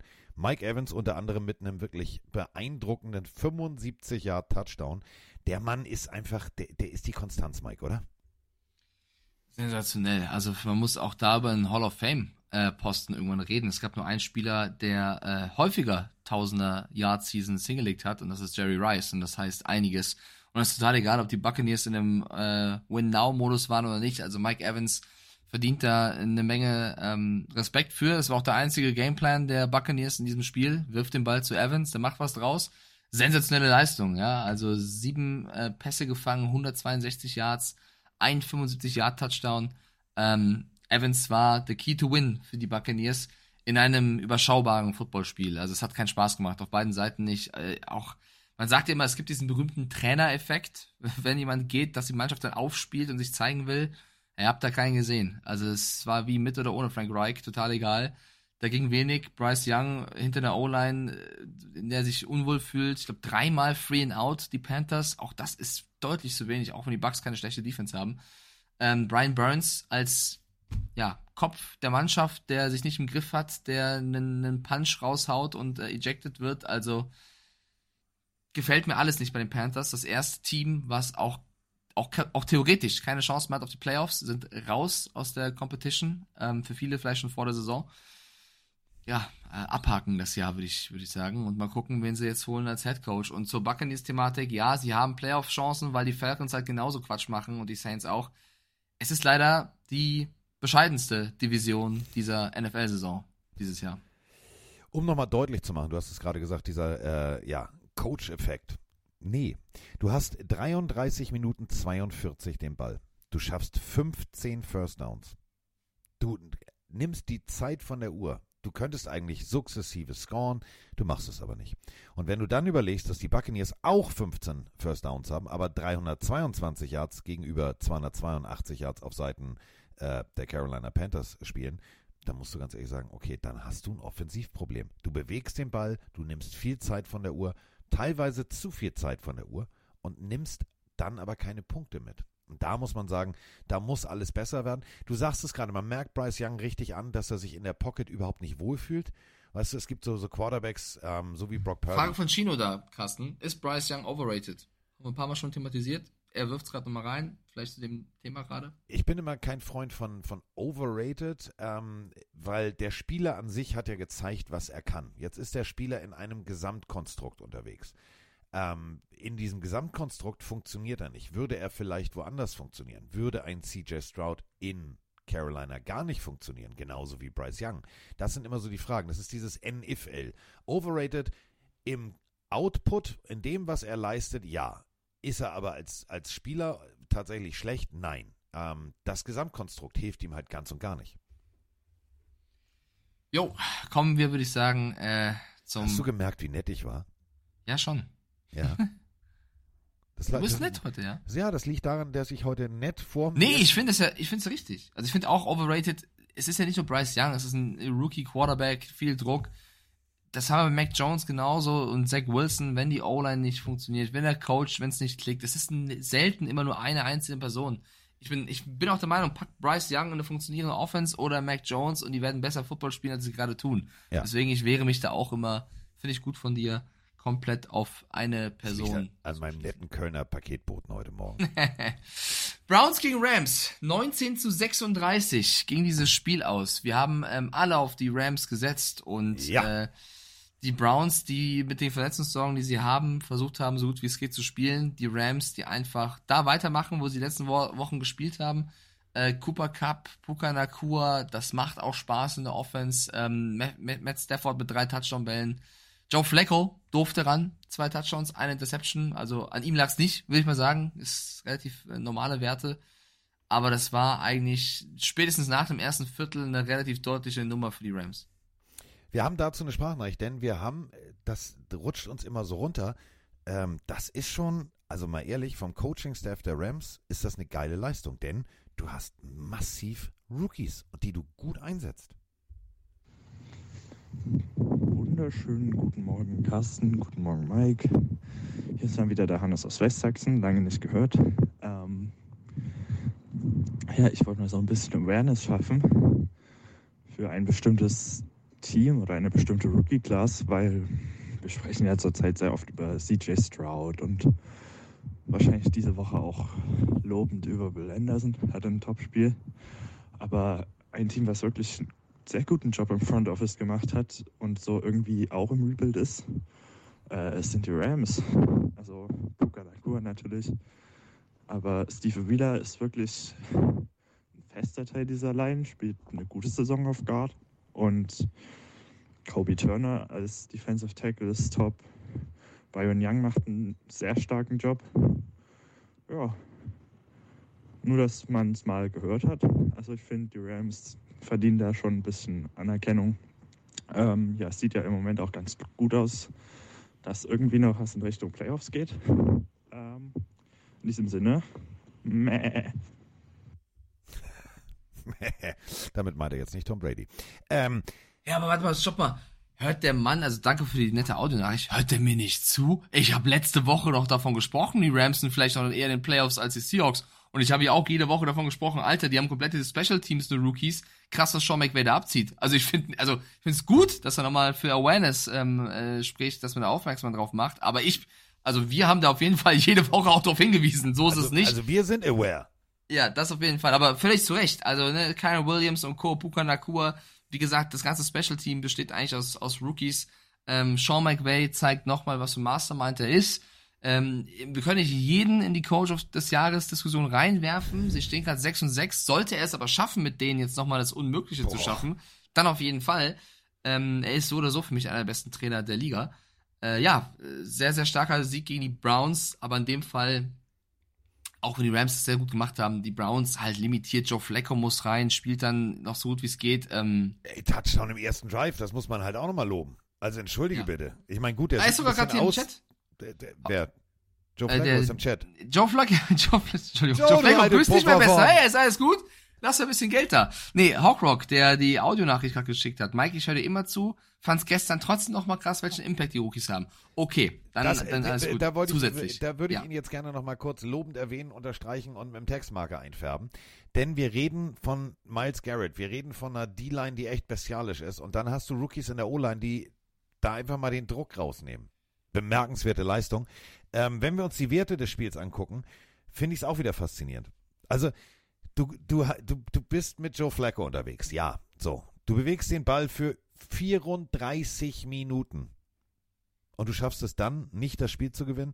327 Yards nur für die Cleveland Browns und 399 für die äh, LA Rams. Man muss wirklich das Konstrukt der Coaches an der Seitenlinie echt loben, weil mit 399 Yards in 25 Minuten und mhm. 57 Sekunden. Alter Falter. Aber vor allem mag ich das Konzept der Rams. Du hast sehr viele junge Spieler, aber eben vor allem mit Stafford und Donald auch zwei absolute Anführer. Also Stafford kann eben hinter einer fragilen O-Line auch trotzdem einen, einen guten Football spielen. Äh, Raptor Daddy 91, äh, scheinbar ein, ein Fan von Dinos, fragt uns noch, die Rams kommen aber nicht vorbei an den Niners und Seahawks. Was ist eure Meinung dazu? Haben wir eigentlich auch im letzten Podcast schon lange drüber gesprochen, oder vorletzten Podcast, glaube ich, wo ich gesagt habe, ich denke schon aufgrund des Schedules auch, dass die Rams mehr als so eine Chance haben, an den Seahawks vorbeizuziehen. Ähm, es wird ein ganz, ganz knappes äh, Duell, Fernduell, wo jedes Spiel zählt. Also haben wir schon thematisiert tatsächlich. Ähm, ich glaube, das ist weiterhin offen, Carsten. Also ich würde jetzt weder ja. auf die Rams oder die Seahawks setzen. Die Niners sind wahrscheinlich durch. Ähm, aber ja, das hatten wir auch thematisiert. Und es kommen nicht drei Teams aus der NFC West weiter oder doch. Ja, auch das hängt davon ab, wie die anderen Divisionen spielen. Theoretisch möglich, wird aber, glaube ich, dieses Jahr ein bisschen schwer. Mal gucken. Ist noch, es haben noch genügend Spiele vor uns. Definitiv. Ähm, du hast es gerade gesagt, die 49ers, sie sind eigentlich vielleicht so gut wie durch. Die, bei der Leistung sind sie durch. Denn damit sind wir jetzt bei der nächsten Partie. 42 zu 19. Und in dieser Partie ist so viel passiert, dass wir äh, drüber sprechen müssen. Und äh, wir drücken natürlich bei der ersten Sprachnachricht erstmal auf Play. Moin Carsten, moin Mike. Hier ist mal wieder der Nico aus der wunderschönen Pfalz. Was soll ich sagen? Also, ja, auf dem Boden bleiben, liebe Niners-Fans. Es war nur ein Regular Season Game, aber Gott, schmeckt das gut. Nach dieser Scheiße, was da im Championship Game gelaufen ist. Wow, es ist wirklich genug zu Purgert. Und ja, es schmeckt. Es schmeckt so richtig. Süßer kann ein Sieg nicht schmecken. Auch die Art und Weise, wie es zustande gekommen ist. Wahnsinn. Du verpennst das erste Viertel und dann, ja, also ich hoffe, die Eagles-Fans sind mir da nicht böse, aber die Eagles wurden ab dem zweiten Quarter wirklich gerupft. Also das war, nee, das, das war schon sehr, sehr dominant, was die Niners da gespielt haben. Schauen wir mal, wie das Rennen jetzt um den ersten Seed laufen wird. Äh, ich entschuldige mich mal jetzt für meine Stimme, aber ich war die letzten zwei Wochen etwas krank. Ähm, hoffe, ihr habt trotzdem eine schöne Woche, Jungs, und äh, macht weiter so. Wir hören uns. Ciao. Ja, wir haben eine schöne Woche. Startet ja gut. Mit Mike am Morgen, da, besser kann man nicht starten. So, äh, 42 zu 19. Ja, müssen wir drüber sprechen, werden wir drüber sprechen. Erstes Viertel, Mike. Ähm, das war tatsächlich wie, ja, wie vorhergesehen. Das war Schwergewichtskampf, Schlagabtausch. Äh, nur zwei Field Goals für die Eagles, die, weil die Defense der 49ers gut gegengehalten hat. Aber die Defense der Eagles hat auch Brock Purdy im ersten Viertel seine Grenzen aufgezeigt. Aber dann tatsächlich Ruder rumgerissen. 14, 14 und nochmal 14. Alter, was für ein Spiel. Boah, das hat emotionales Potenzial jetzt hier. Nicht nur auf dem Feld, sondern auch jetzt hier im Podcast. Es gibt so viel zu besprechen. Es war ein überragendes Footballspiel, was die 49ers äh, hoch, hoch, hoch verdient gewonnen haben. Ein Spiel besteht eben nicht nur aus einem Viertel, sondern aus vieren. Ähm, hat sehr viel Spaß gemacht. Kyle Shanahan hat ähm, Sirianni auch irgendwo den, den, ja, äh, den besseren Gameplan hingelegt, weil die 49ers sind ein sehr gutes Footballteam, aber die Philadelphia Eagles auch, die wir hier jede Woche loben, mit, ähm, ich sag ja, mit die beste Unit äh, überall verteilt.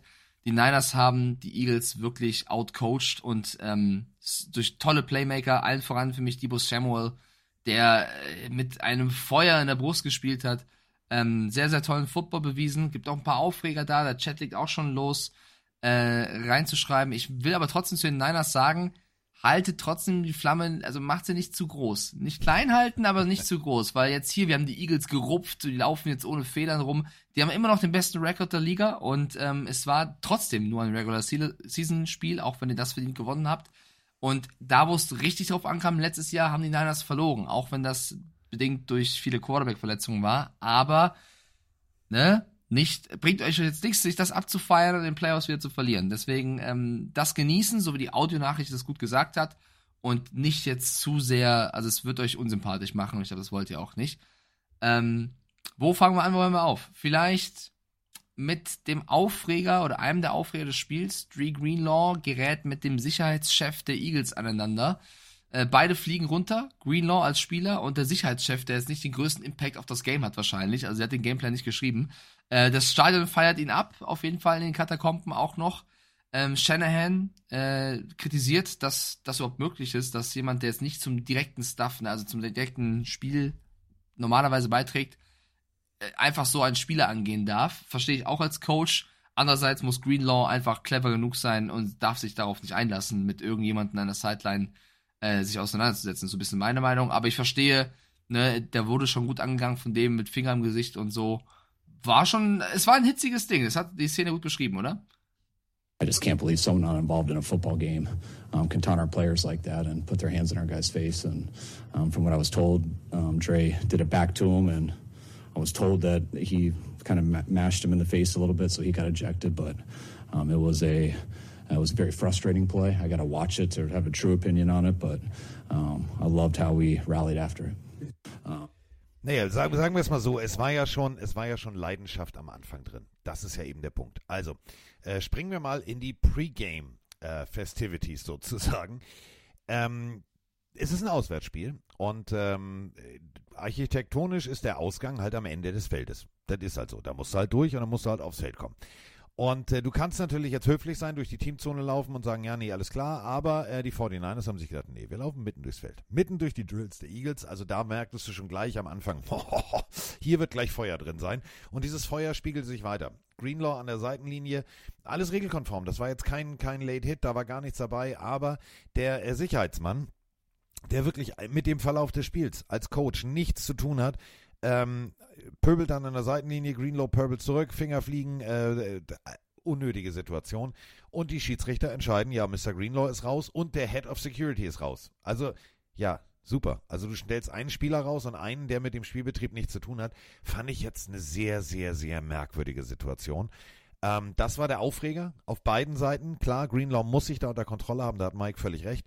Aber ähm, das war halt ein emotionales Spiel. Da kann sowas passieren. Doch, es war ein Late-Hit von Greenlaw gegen Devonta Smith, schreibt Raptor Daddy rein. Auch da gehen die Meinungen auseinander. Ich ja. bin da voll bei Carsten. Ähm, das, was danach passiert, da muss Greenlaw sich auf den Griff haben, fliegt verdient runter. Und ich finde, man darf auch nicht als Sicher Sicherheitschef sich so aufspielen. Da müssen die Refs, glaube ich, auch besser die äh, Spieler schützen. Ganz egal, ob das jetzt ein Late-Hit war oder nicht. Was mir überhaupt nicht gefallen hat, war eine Situation, auch wenn das mit dem Lachen gelöst worden ist, aber ich finde, das ist einfach ein fatales Zeichen an die Jugend und das hasse ich auch wie die Pest im Fußball.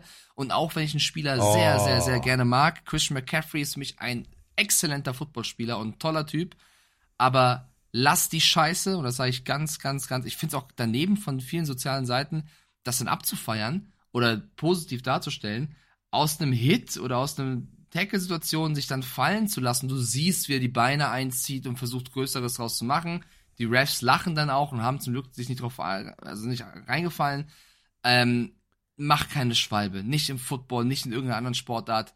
Sei fair, sei respektvoll. Wenn es ein Hit war, okay. Wenn nicht, nicht jetzt ab, irgendwie versuchen den Ref zu beeinflussen, indem du mehr daraus machst. Ja, es war ein hitziges Spiel, aber, ähm, aber vor allem von einem Spieler wie McCaffrey erwarte ich da mehr. Ja. Das darfst du, sollst du nicht machen. Das Play war durch, äh, festgehalten und dann äh, ja, löst der, der, der Tackler sich äh, mehr oder minder lässt die Hände los und äh, aber gibt ihm sowas, geh aus meinem, also geh aus meinem Gesichtsfeld. Er stellt ihn sozusagen ein bisschen zur Seite.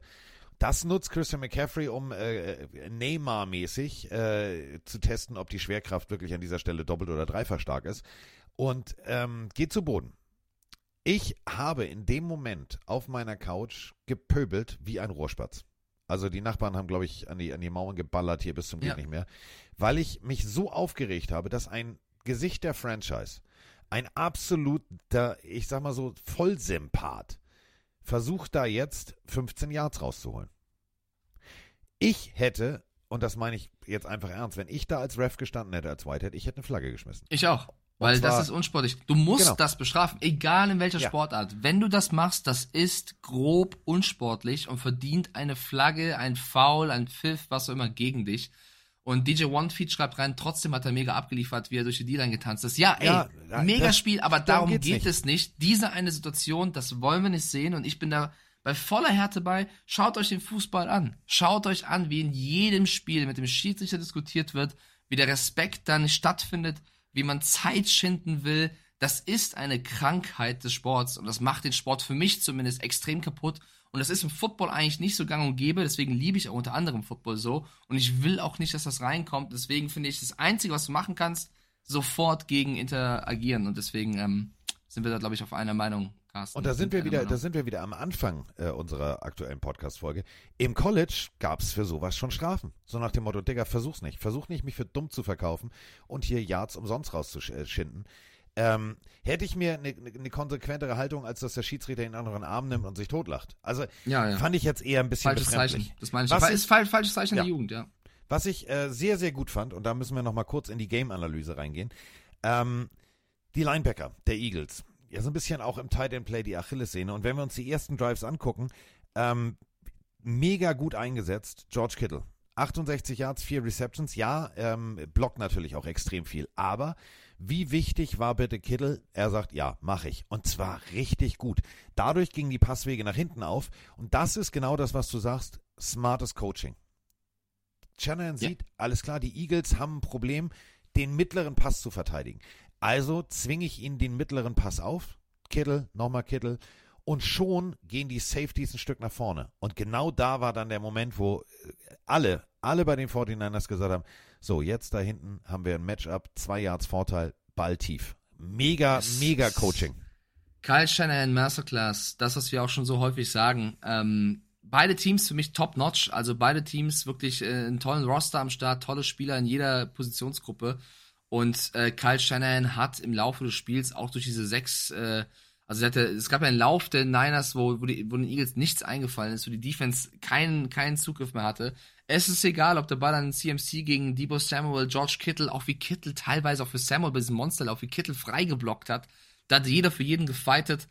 Und äh, es war ein überragendes Spiel, auch wieder von Brock Purdy mit vier Touchdown-Bällen, 148er Rating. Jalen Hurts auf der anderen Seite 85,2. Ähm, den haben wir letzte Woche nach einem tollen Spiel, tollen Comeback noch in die MVP-Diskussion gehoben. Da hat Brock Purdy auch mal kurz gezeigt, was abgeht. Ähm, ich finde, die Niners haben hier souverän tollen Offense-Football gezeigt. Äh, was mir nicht so gefallen hat, und ich bewerte halt nicht nur das, das Sportliche auf dem Platz, sondern eben alles drum und dran. Und dieses Spiel war eben sehr hitzig. Jalen Carter von den Eagles nach dem Spiel weinend auf der Bank, weil er einfach, weil es ein emotionales Spiel war. Und ich kann es verstehen, du verlierst dieses Spiel, die Niners haben hochverdient gewonnen, toll gespielt. Und dann wird er auf Social Media dafür angegangen und überall wird es geteilt mit, jetzt heulen die schon rum, die Eagles-Spieler. Ähm, gehört sich auch nicht und das mag ich nicht und das hat, ist auch nicht der Football normalerweise. Football ist Family, man kann sich freuen, aber jetzt immer diese ganze Häme und den Gegnern nochmal. Ich finde, es hat Grenzen. Ich brauche jetzt keinen jungen Spieler da irgendwie ähm, auf Social Media bloßstellen, weil er weint. Ich finde das eher sympathisch, dass er da emotional verbunden ist. Ist mir lieber, als, als wenn es ihm egal wäre. Als wenn er danach nach Hause fährt und sagt, jo, haben wir verloren. Ich finde es toll, dass er Emotionen zeigt. Seine Reaktion hat mir trotzdem nicht gefallen, weil er gesagt hat, ja Leute, ich weine beim Sport, aber äh, ich weine nicht wie ihr, weil ich arm bin. Finde ich jetzt auch eine beschissene Reaktion von Carter, muss ich auch sagen. Ja, die Reaktion aber, war beschissen. Aber das ist wieder diese ja, Unreife, aber trotzdem, weißt du, genau, ist ein junger Mann. Trotz, äh, genau, Carter, schlechte Reaktion, schlechte Reaktion der Fans. Und ich finde, das können beide Seiten besser machen. Das wollte ich hier auch nochmal betonen. Und äh, mein finaler Punkt bei diesem Spiel, und das geht mir auch gegen Strich, ihr merkt, ich bin bei dem Spiel ein bisschen emotional, ich verstehe, das hat auch gerade Chino nochmal in den Chat geschrieben, dieses dauernde Runterhalten von Brock Purdy nicht. Also Freunde, ja, der hatte zwei schlechte Sender. Spiele, der hatte zwei schlechte Spiele dieses Jahr. Der hat hier in diesem Spiel brutal abgeliefert. Ja, Gottverdammt, er hat eine überragende Offense, er hat einen überragenden Trainer, er hat überragende Waffen, mit die besten der Liga. Habt ihr mal geguckt, wer auf der anderen Seite rumläuft? Jalen Hurts mit vielleicht auch der besten O-Line der Liga, mit einem Devonta Smith, mit dem AJ Brown, mit dem DeAndre Swift, äh Smith vorhin. Der hat selber eine Top-Mannschaft, Offense wie Defense. Und Brock Purdy ist aber der Spieler, der vier Touchdowns wirft und Hurts, der einen Touchdown wirft. Also man hat ja fast den direkten Vergleich und trotzdem gibt es noch Leute da draußen, die mir noch sagen wollen, dass Brock Purdy kein Top-10 Quarterback ist. Äh, nur weil er Mr. Irrelevant war im, im, Draft und deswegen nicht einen großen Namen hat. Ich verstehe es nicht. Der Mann spielt eine überragende Saison. Er hat mit Abstand das beste Rating. Nicht mal irgendwie knapp das beste. Mit Abstand. Wenn man einer sagen will, keine Ahnung, ich finde trotzdem Tour, Deck, wen auch immer, Allen Hurts besser, weil er hat in spielentscheidenden Szenen, ja, ist alles gut, aber ihn jetzt komplett die Top 10 wegzusprechen oder Top 5 wegzusprechen, das, das ist für mich. Das ist lächerlich. Das, das, das, also das hat nicht mal ein Fundament. Das finde ich einfach nicht korrekt. Auch wenn er eine geile Offense, geilen Coach, gebe ich euch alles. Aber trotzdem musst du das natürlich alles bedienen können. Gibt genügend andere Quarterbacks, die das nicht so gut bedienen können. Und manchmal, was soll er denn noch machen? Also soll, wird er jetzt dafür bestraft, dass er ein gutes Team hat? Das ist ein bisschen wie FSU im College er spielt so gut er kann. Er hat die zwei Spiele mal ausgenommen, das hatte fast jeder Quarterback dieses Jahr. Und trotzdem sagt man, ja, aber er hat ja auch die Waffen. Digga, es gab genug Spieler, die äh, die Waffen hatten und die nicht genutzt haben. Also ich finde, mein MVP auf der Quarterback-Position dieses Jahr ist Stand jetzt Brock Purdy. Und da ist mir auch scheißegal, ob er CMC, Debo Samuel und Kittel hat. Es haben andere Mannschaften auch gute Spieler und die sind nicht so weit davon weg. Joe Montana, Quarterback-Legende. Joe Cool vielleicht mit der Goat, also es gibt ja mehrere Goats, diese Diskussion hatten wir ja schon mit Mike, hatte Jerry Rice, Roger Craig, äh, äh, genau dasselbe Lineup. Großartiger Tight End für die damalige Zeit. Also wirklich O-Line vom Allerfeinsten. So, Hall of Famer. Wird noch heute als vielleicht einer der größten gehandelt. Es ist bei den 49ers eine sehr, sehr, sehr ähnliche Situation. Das ist halt deren Politik. So gehen die an Situationen ran. Und wenn du überlegst, Touchdown im Verhältnis zu Versuchen, ist auf Platz 1. Yards im Verhältnis zu versuchen, ist er auf Platz 1. Das können wir genauso weitermachen. Passer Rating auf 1. Denn wir dürfen eine Sache nicht vergessen. Die 49ers sind ein Team, was im Verhältnis zu anderen Teams viel weniger wirft. Trotzdem hat der Junge im Schnitt vor dieser Partie gehabt 260 Yards im Schnitt. Wollt ihr mich verarschen und mir jetzt erzählen, ja, aber das ist kein guter Quarterback. Nee, genau. Bei wenig Passversuchen, 260 Yards im Schnitt und du, du führst tatsächlich dein Team in das Hostile Environment der Eagles und machst da einfach mal Krawall und Remy Demi mit vier Touchdowns und dann gibt es wirklich Leute, haben wir auch eine Sprachnachricht zu, die ich aber nicht abspielen werde. Ja, nee, Brock Purdy ist ein System-Quarterback und wenn der sich jetzt, nee, bitte nicht, macht es nicht. Ja, nicht nur das, Carsten. Guck dir, also Kyle Shanahan, sind wir uns, glaube ich, alle einig, einer der besten Coaches der Liga. Der sieht die Jungs jeden Tag, jeden zweiten Tag im Training. Brock Purdy kam als Mr. Irrelevant in die Liga der kann doch nicht so kacke sein, wenn er einen Trey Lance, der ein Top-Draft-Pick war, wenn er einen äh, Sam Darnold, der ein Top-Draft-Pick war, wenn er einen Jimmy Garoppolo, der auch schon die Niners in den Super Bowl mitgeführt hat, wenn er die alle aussticht und dann solche Ratings jede Woche hinknallt. Äh, so blind kann der nicht sein. Also ich find's negativ famos, wie Leute versuchen, ihn schlecht zu reden und ähm, das geht mir gegen den Strich. Und weil jetzt die paar Niners-Fans reinschreiben, ja, aber die Eagles haben uns auch geärgert, als wir damals rausgeflogen sind, haben sie. Und das hat sie auch nicht sympathischer gemacht. Aber ich finde es langweilig, immer dann noch einen draufzusetzen, noch einen draufzusetzen, weil dann hört es nie auf, bis einer mal den besseren Move macht. Und das würde euch dann in, der, in diesem Duell einfach mal siegen lassen, weil ihr dann sympathischer seid.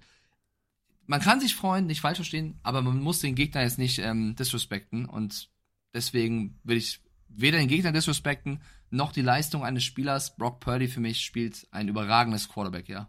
Und es ist doch ohne Scheiß, es ist doch völlig scheißegal, an welcher Stelle du gedraftet bist oder nicht gedraftet bist. Frag mal Wes Welker, frag mal äh, Chris Harris, frag mal Brian Waters. Das sind alles Leute, die sind nicht gedraftet worden. Larry Little von der O-Line der, der Dolphins, und zwar äh, 1967. Noch weitere Fragen? so, ne? undefeated, sag ich nur. Die Jungs haben alle ihren Stempel aufgedrückt. Adam Vinatieri, auch undrafted. Und genauso ist es mit Kurt Warner undrafted über die World League in die NFL zurück. Su Supermarktpacker, der Tüten gepackt, Freunde. So, und genauso ist es doch. Es ist doch scheißegal, an welcher Stelle du gedraftet wirst als Qualitätsmerkmal. Ja, die Leute sagen, ja, das System hilft ihm. Ja, meine Fresse, aber du musst auch ein System erstmal bedienen. Natürlich kann ich Mike jetzt den teuersten, besten Steinway-Flügel nach Hause liefern lassen. Das heißt aber noch lange nicht, dass da eine vernünftige Melodie rauskommt. Das musst du auch erstmal bedienen können, das Gerät. Und genauso ist es bei Brock Purdy. Der muss erstmal der Richtige sein, um dieses System zu bedienen. Gibt genügend andere Mannschaften, die vielleicht auch mit einem anderen Quarterback oder anderem System besser funktionieren würden. Aber okay, da haben wir, glaube ich, unser, unseren Punkt klar gemacht. Ähm, die Eagles stehen 10-2, immer noch das beste Team der Liga nach dem Rekord. Die werden auch aus dieser Niederlage lernen. Und ich würde mich über ein Rematch freuen, auf jeden Fall. Ähm, wir haben jetzt noch ein Spiel zu besprechen, weil mich hat jetzt gerade schon ein paar Mal äh, ein Leiter der Sendung angerufen. Ich glaube, der möchte über College Football reden, deswegen ähm, muss ja, aber die Sendung ist die... durch. Die Sendung ja, ist durch. Die Sen das Ding ist eh in Boden, das Kind ist im Boden gefallen. Der, nee, der, der, der, der soll dir direkt erstmal ein riesen Geschenkpaket schicken und sagen, Dankeschön, dass du das, dass du das Ding gerettet hast. Also das muss man auch mal ganz deutlich so sagen. wir haben noch ein Spiel, wo wir alle daneben lagen, aber ich hatte ja den Dämon in mir. Ich hab's ja sogar ausgesprochen und gesagt, ja, es wird kalt, aber ich habe nicht drauf getippt. Ja, wir beide. Die Chiefs haben gegen die Packers gespielt und Taylor Swift war im Stadion. Das war dem Schnee und den Packers ziemlich egal. Äh, Jordan Love, auch jemand, der viel Kritik einstecken musste, hat in den letzten drei Spielen überragend gespielt und ein Statement gesetzt für einen möglichen zukünftigen Franchise-Quarterback.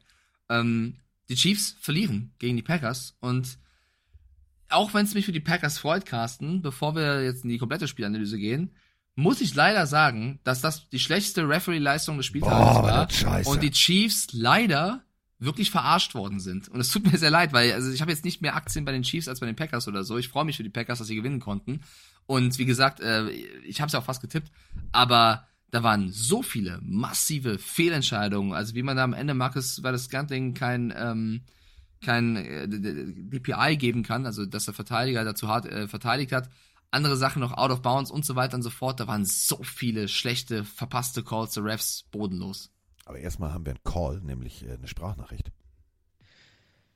Guten Morgen, Carsten. Guten Morgen, Mike. Hier spricht Robert, euer Packers-Fan aus Wolfsburg. Es ist halb sechs. Das Wachbleiben hat sich gelohnt. Äh, wir stehen 6-6, gewinnen gegen die Kansas City Chiefs mit wieder mal einem Superspiel von Jordan Love, aber auch dem gesamten jungen Packers-Team.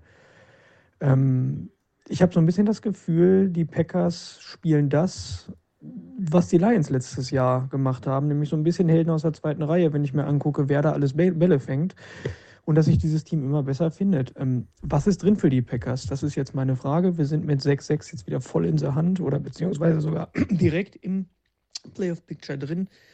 Wenn ich mir das Restprogramm anschaue, glaube ich, dann sind noch einige Siege drin. Ist mit uns zu rechnen oder ist das nur ein Strohfeuer? Was meint ihr? Ja, gute Nacht ähm, und ich freue mich auf euren Podcast. Ciao, ciao. Ja, erstmal guten Morgen. ist ja schon äh, Aufstehenszeit. Wahrscheinlich schläft er noch. Wir gucken mal auf die Uhr. Ja, es ist kurz nach zwölf, da kann man schon mal aufstehen. Ähm, Mike hat völlig recht. Die Schieds also wir haben zwei gute Teams gesehen. Wir haben die Chiefs gesehen und wir haben die Packers gesehen. Wir haben ein beschissenes Team gesehen und das trug Footlocker Gedächtnisstreifen. Beschissene Calls. Wirklich beschissene Calls. Aber nicht nur gegen die Chiefs, sondern auch für die Chiefs. Also da war ein Hit dabei, Mahomes läuft selber und ist noch inbounds. Das bedeutet, wenn du aufrecht läufst, kriegst du eingeschenkt. Das ist nun mal jetzt ein Kollisionssport.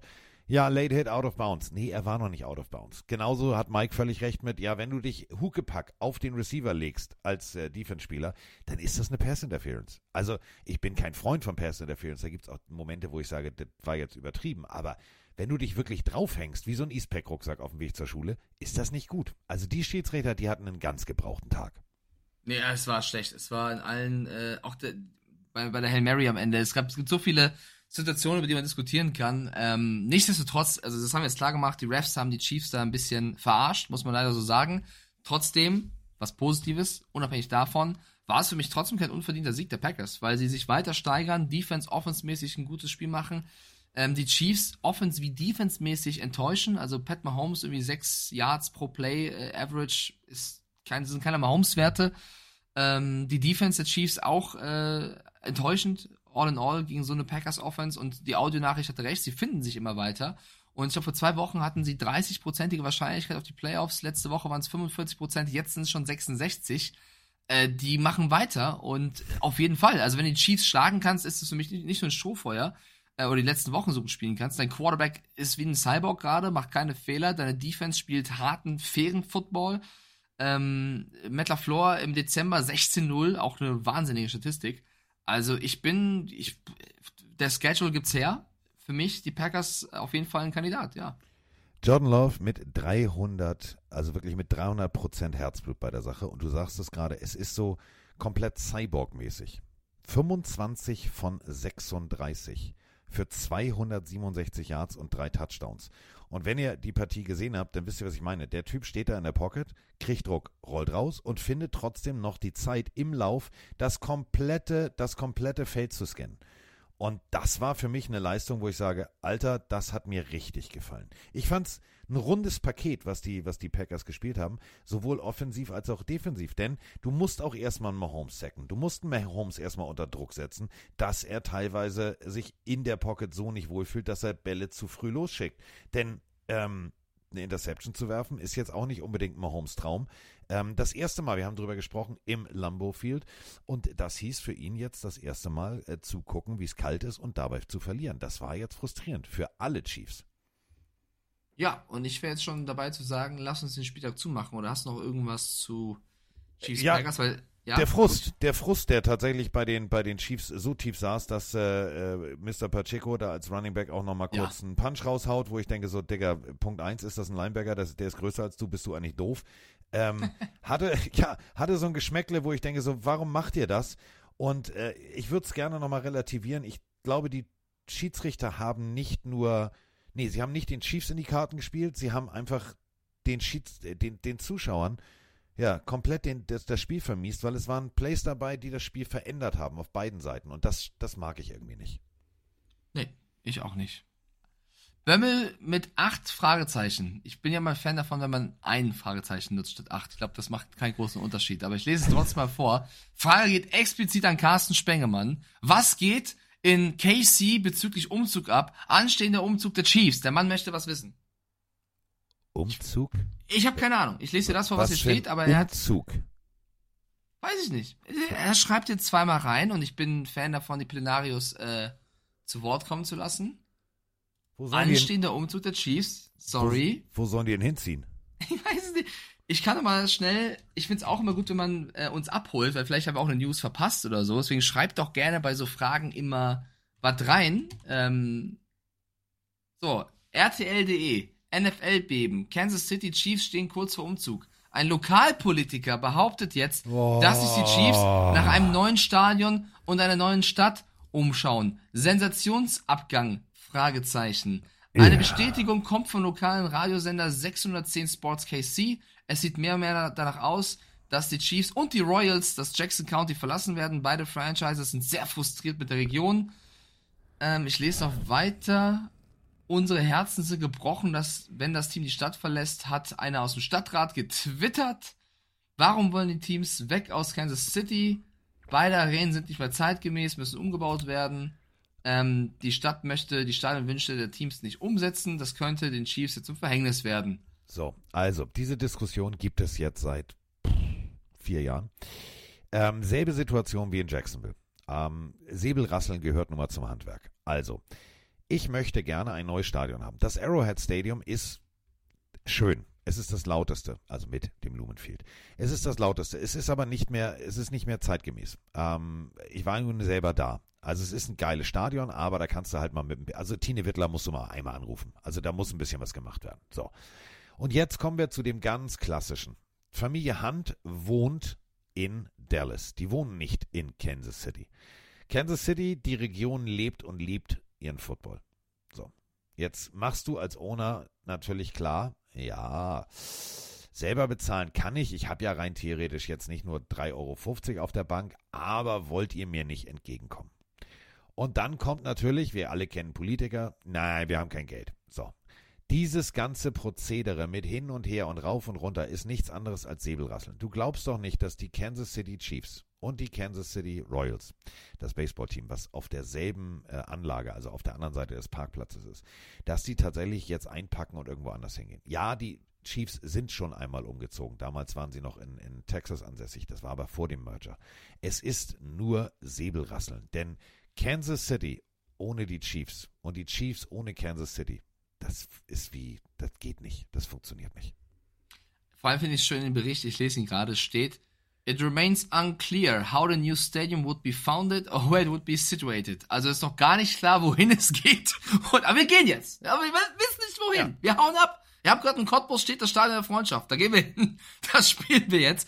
Also, ja, es ist ein Bericht, den sollte man ernst nehmen. Deswegen mir schön, dass du es reinschreibst. Ich habe den nicht mitbekommen. Trotzdem bitte immer sowas noch mit einer Quelle versehen, weil wir können auch nicht alles kennen. Also ich habe jetzt auch nicht mal Kansas City Radio on, an, bin ich ehrlich. Nein, ich habe ähm, aber, Carsten, äh, was, was ja Fakt ist, das hat auch ähm, Governor Kelly so gesagt, dass es eine Diskrepanz zwischen Team und Staat gibt. Da wird halt eben verhandelt und geguckt. Die Jaguars haben ja ähnliches Problem. Die wollen ja auch umbauen und müssen vielleicht auch erstmal woanders hin. Dann ist die Frage, gehen sie temporär woanders hin? Gehen sie ganz woanders hin? Ähm, das Arrowhead Stadium war in dieser NFL-Umfrage eines der beliebtesten Stadien aufgrund der, der Atmosphäre. Das darf man ja auch nicht vergessen. Also ich glaube, das ist ein Thema, was uns vielleicht noch beschäftigen wird. Aber ich bin ganz ehrlich, aus meiner Perspektive, Carsten, aus unserer wahrscheinlich, aus Deutschland, ich habe ja, also mir ist es ja fast egal, ob die in Kansas City oder in Neufundland oder in Texas oder in Kanada oder in Alaska spielen, weil ich sehe das ja meistens eh nur im Fernsehen, weil das ja leider in einem anderen Land stattfindet. Ich finde es für die Fans immer schade, wenn eine Mannschaft äh, sich relocated und woanders spielt. Das ist immer schade für die Franchise. Aber was habe ich jetzt für Aktien da drin? Was also, ne, wenn das jetzt, äh, ist ja für mich jetzt fast egal, weil es trotzdem weit weg ist. Ähm, ich finde es für die Franchise oder für die Fans immer schade. Das ist egal, welches Team und trotzdem kann man drüber reden und es berichten. Aber ich habe jetzt keine persönliche Meinung zu. Was soll, was, was sollen wir jetzt dazu sagen? Vor allem, wer mal in Kansas City war oder wer in Kansas Schrägstrich Missouri war, drumherum ums Stadion ist sehr viel freies Land. Also wo das Ding located werden soll, ja auf der anderen Seite vom Parkplatz. Denn da ist nichts. Da ist grün und ein paar Kornspeicher. Also da wird man eine Lösung finden. Ähm, aber es ist einfach genau dieses klassische, das ist dieses, dieses Pokern. Der eine will 3,50 Euro geben und der andere will 2,50 Euro geben. So, und du brauchst aber irgendwie eine, einen Querschnitt. Also einige dich auf 3 Euro und dann bau das Ding. So, fertig. Also, gibt natürlich nicht für 3 Euro, aber ihr wisst, was ich meine. Ja, ähm, also da sind wir mal sehr gespannt, wo die Reise hingeht. Ähm, aber es gehört dazu. Jacksonville macht's auch. Stell dir mal vor, die spielen jetzt wirklich da in Daytona in dem Speedway, ähm, renovieren das Stadion, so, dann haben sich alle wieder lieb. Ist doch alles einfach. Meine Fresse. Okay. Wir haben, glaube ich, einen Spieltag durch. Wie gesagt, heute Nacht Bengals, Jaguars. Wir haben alle auf die Jaguars gesetzt. Ähm, Bleibe ich natürlich auch bei. Es haben äh, sechs Teams bei Week mit Bills, Bears, Raiders, Vikings, Giants, Ravens. Dann ist der Spieltag auch zu. Carsten wird diesen Spieltag gewinnen. Ähm, wir haben noch ein Spiel zu tippen am Donnerstag. Donnerstag. Das äh, wird auch ein Leckerli. Ähm, die New England Patriots mit ihrer geballten Offensive ja, ja, reisen nach Pittsburgh. Oh, ich Oh, hoffe, dass der Schnee da so runterflockt, damit beide so Flockt. laufen können, Alter. Gegen die Steelers. Ähm, ja, weiß ich nicht. Bleibt jemand von euch wach? also die Steelers ja auch ohne diverse Spieler. Äh, es wird wahrscheinlich Belly Zappi oder vielleicht auch Cunningham oder Will Greer oder doch Mike Jones, vielleicht wirft Bill Belichick auch selber gegen Mitch Trubiskys Steelers. 0-0. 3-0. 3-0. 3-0. Ähm, brechen wir es runter. Ähm, Mitch Trubisky Dies Jokers bleibt wach. Macher. geiler Typ. Ja. Das ist, das ist Liebe. Das ist Fanliebe. Ähm, Trubisky, Fryermuth und, und, und, und, und. Die Offense ähm, hat jetzt eine Woche Zeit, sich einzuspielen mit dem Ersatz von Kenny Pickett. Der fällt mehrere Wochen aus. Ähm, gegen funktioniert nicht Patriots. Ähm, es würde mich nicht wundern, wenn die Patriots jetzt 21 zu 7 gegen die Steelers gewinnen und sich alle wieder fragen, was war da jetzt passiert. Aber aufgrund der Tatsache, dass ich zwei Punkte aufholen muss äh, auf die Pillenarios, gehe ich einfach mal den sicheren Weg und gehe mit den Steelers. Ich auch. Äh, Beast Jokers schreibt auch rein, ich schaue die Patriots mit Stolz. Ja, ich halte ihnen ja auch die Treue. So ist es nicht. Ne? Ich bin ja nicht weg. es ist aber trotzdem Fakt, dass sie einfach gerade sehr bodenlosen Football spielen. Ähm, das muss ich in meiner Position auch so sagen. Ähm, ich finde es auch wieder geil. Auch diese Woche habe ich wieder lauter DMs von verschiedenen Franchise-Fans bekommen, wie ich nur ihr Team kritisieren kann. Leute, es tut mir leid, wenn ich im Podcast euch alle nur noch loben soll, dann wird das sehr, sehr eintönig. Ich glaube, es wäre auch ein bisschen langweilig.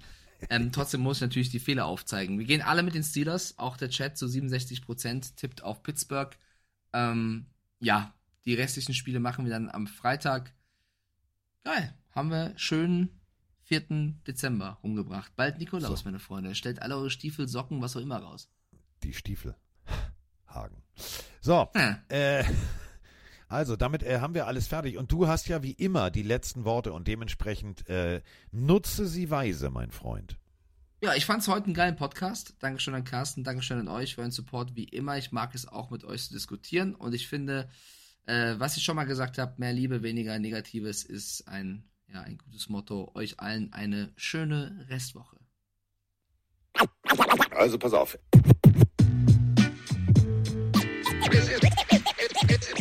Ist, soweit. Pille, Pille, Pille für den Mann. Pille, Pille, Pille, Pille, Pille, Pille, Pille für den Mann. Carsten Spengemann. Weichstieflagen.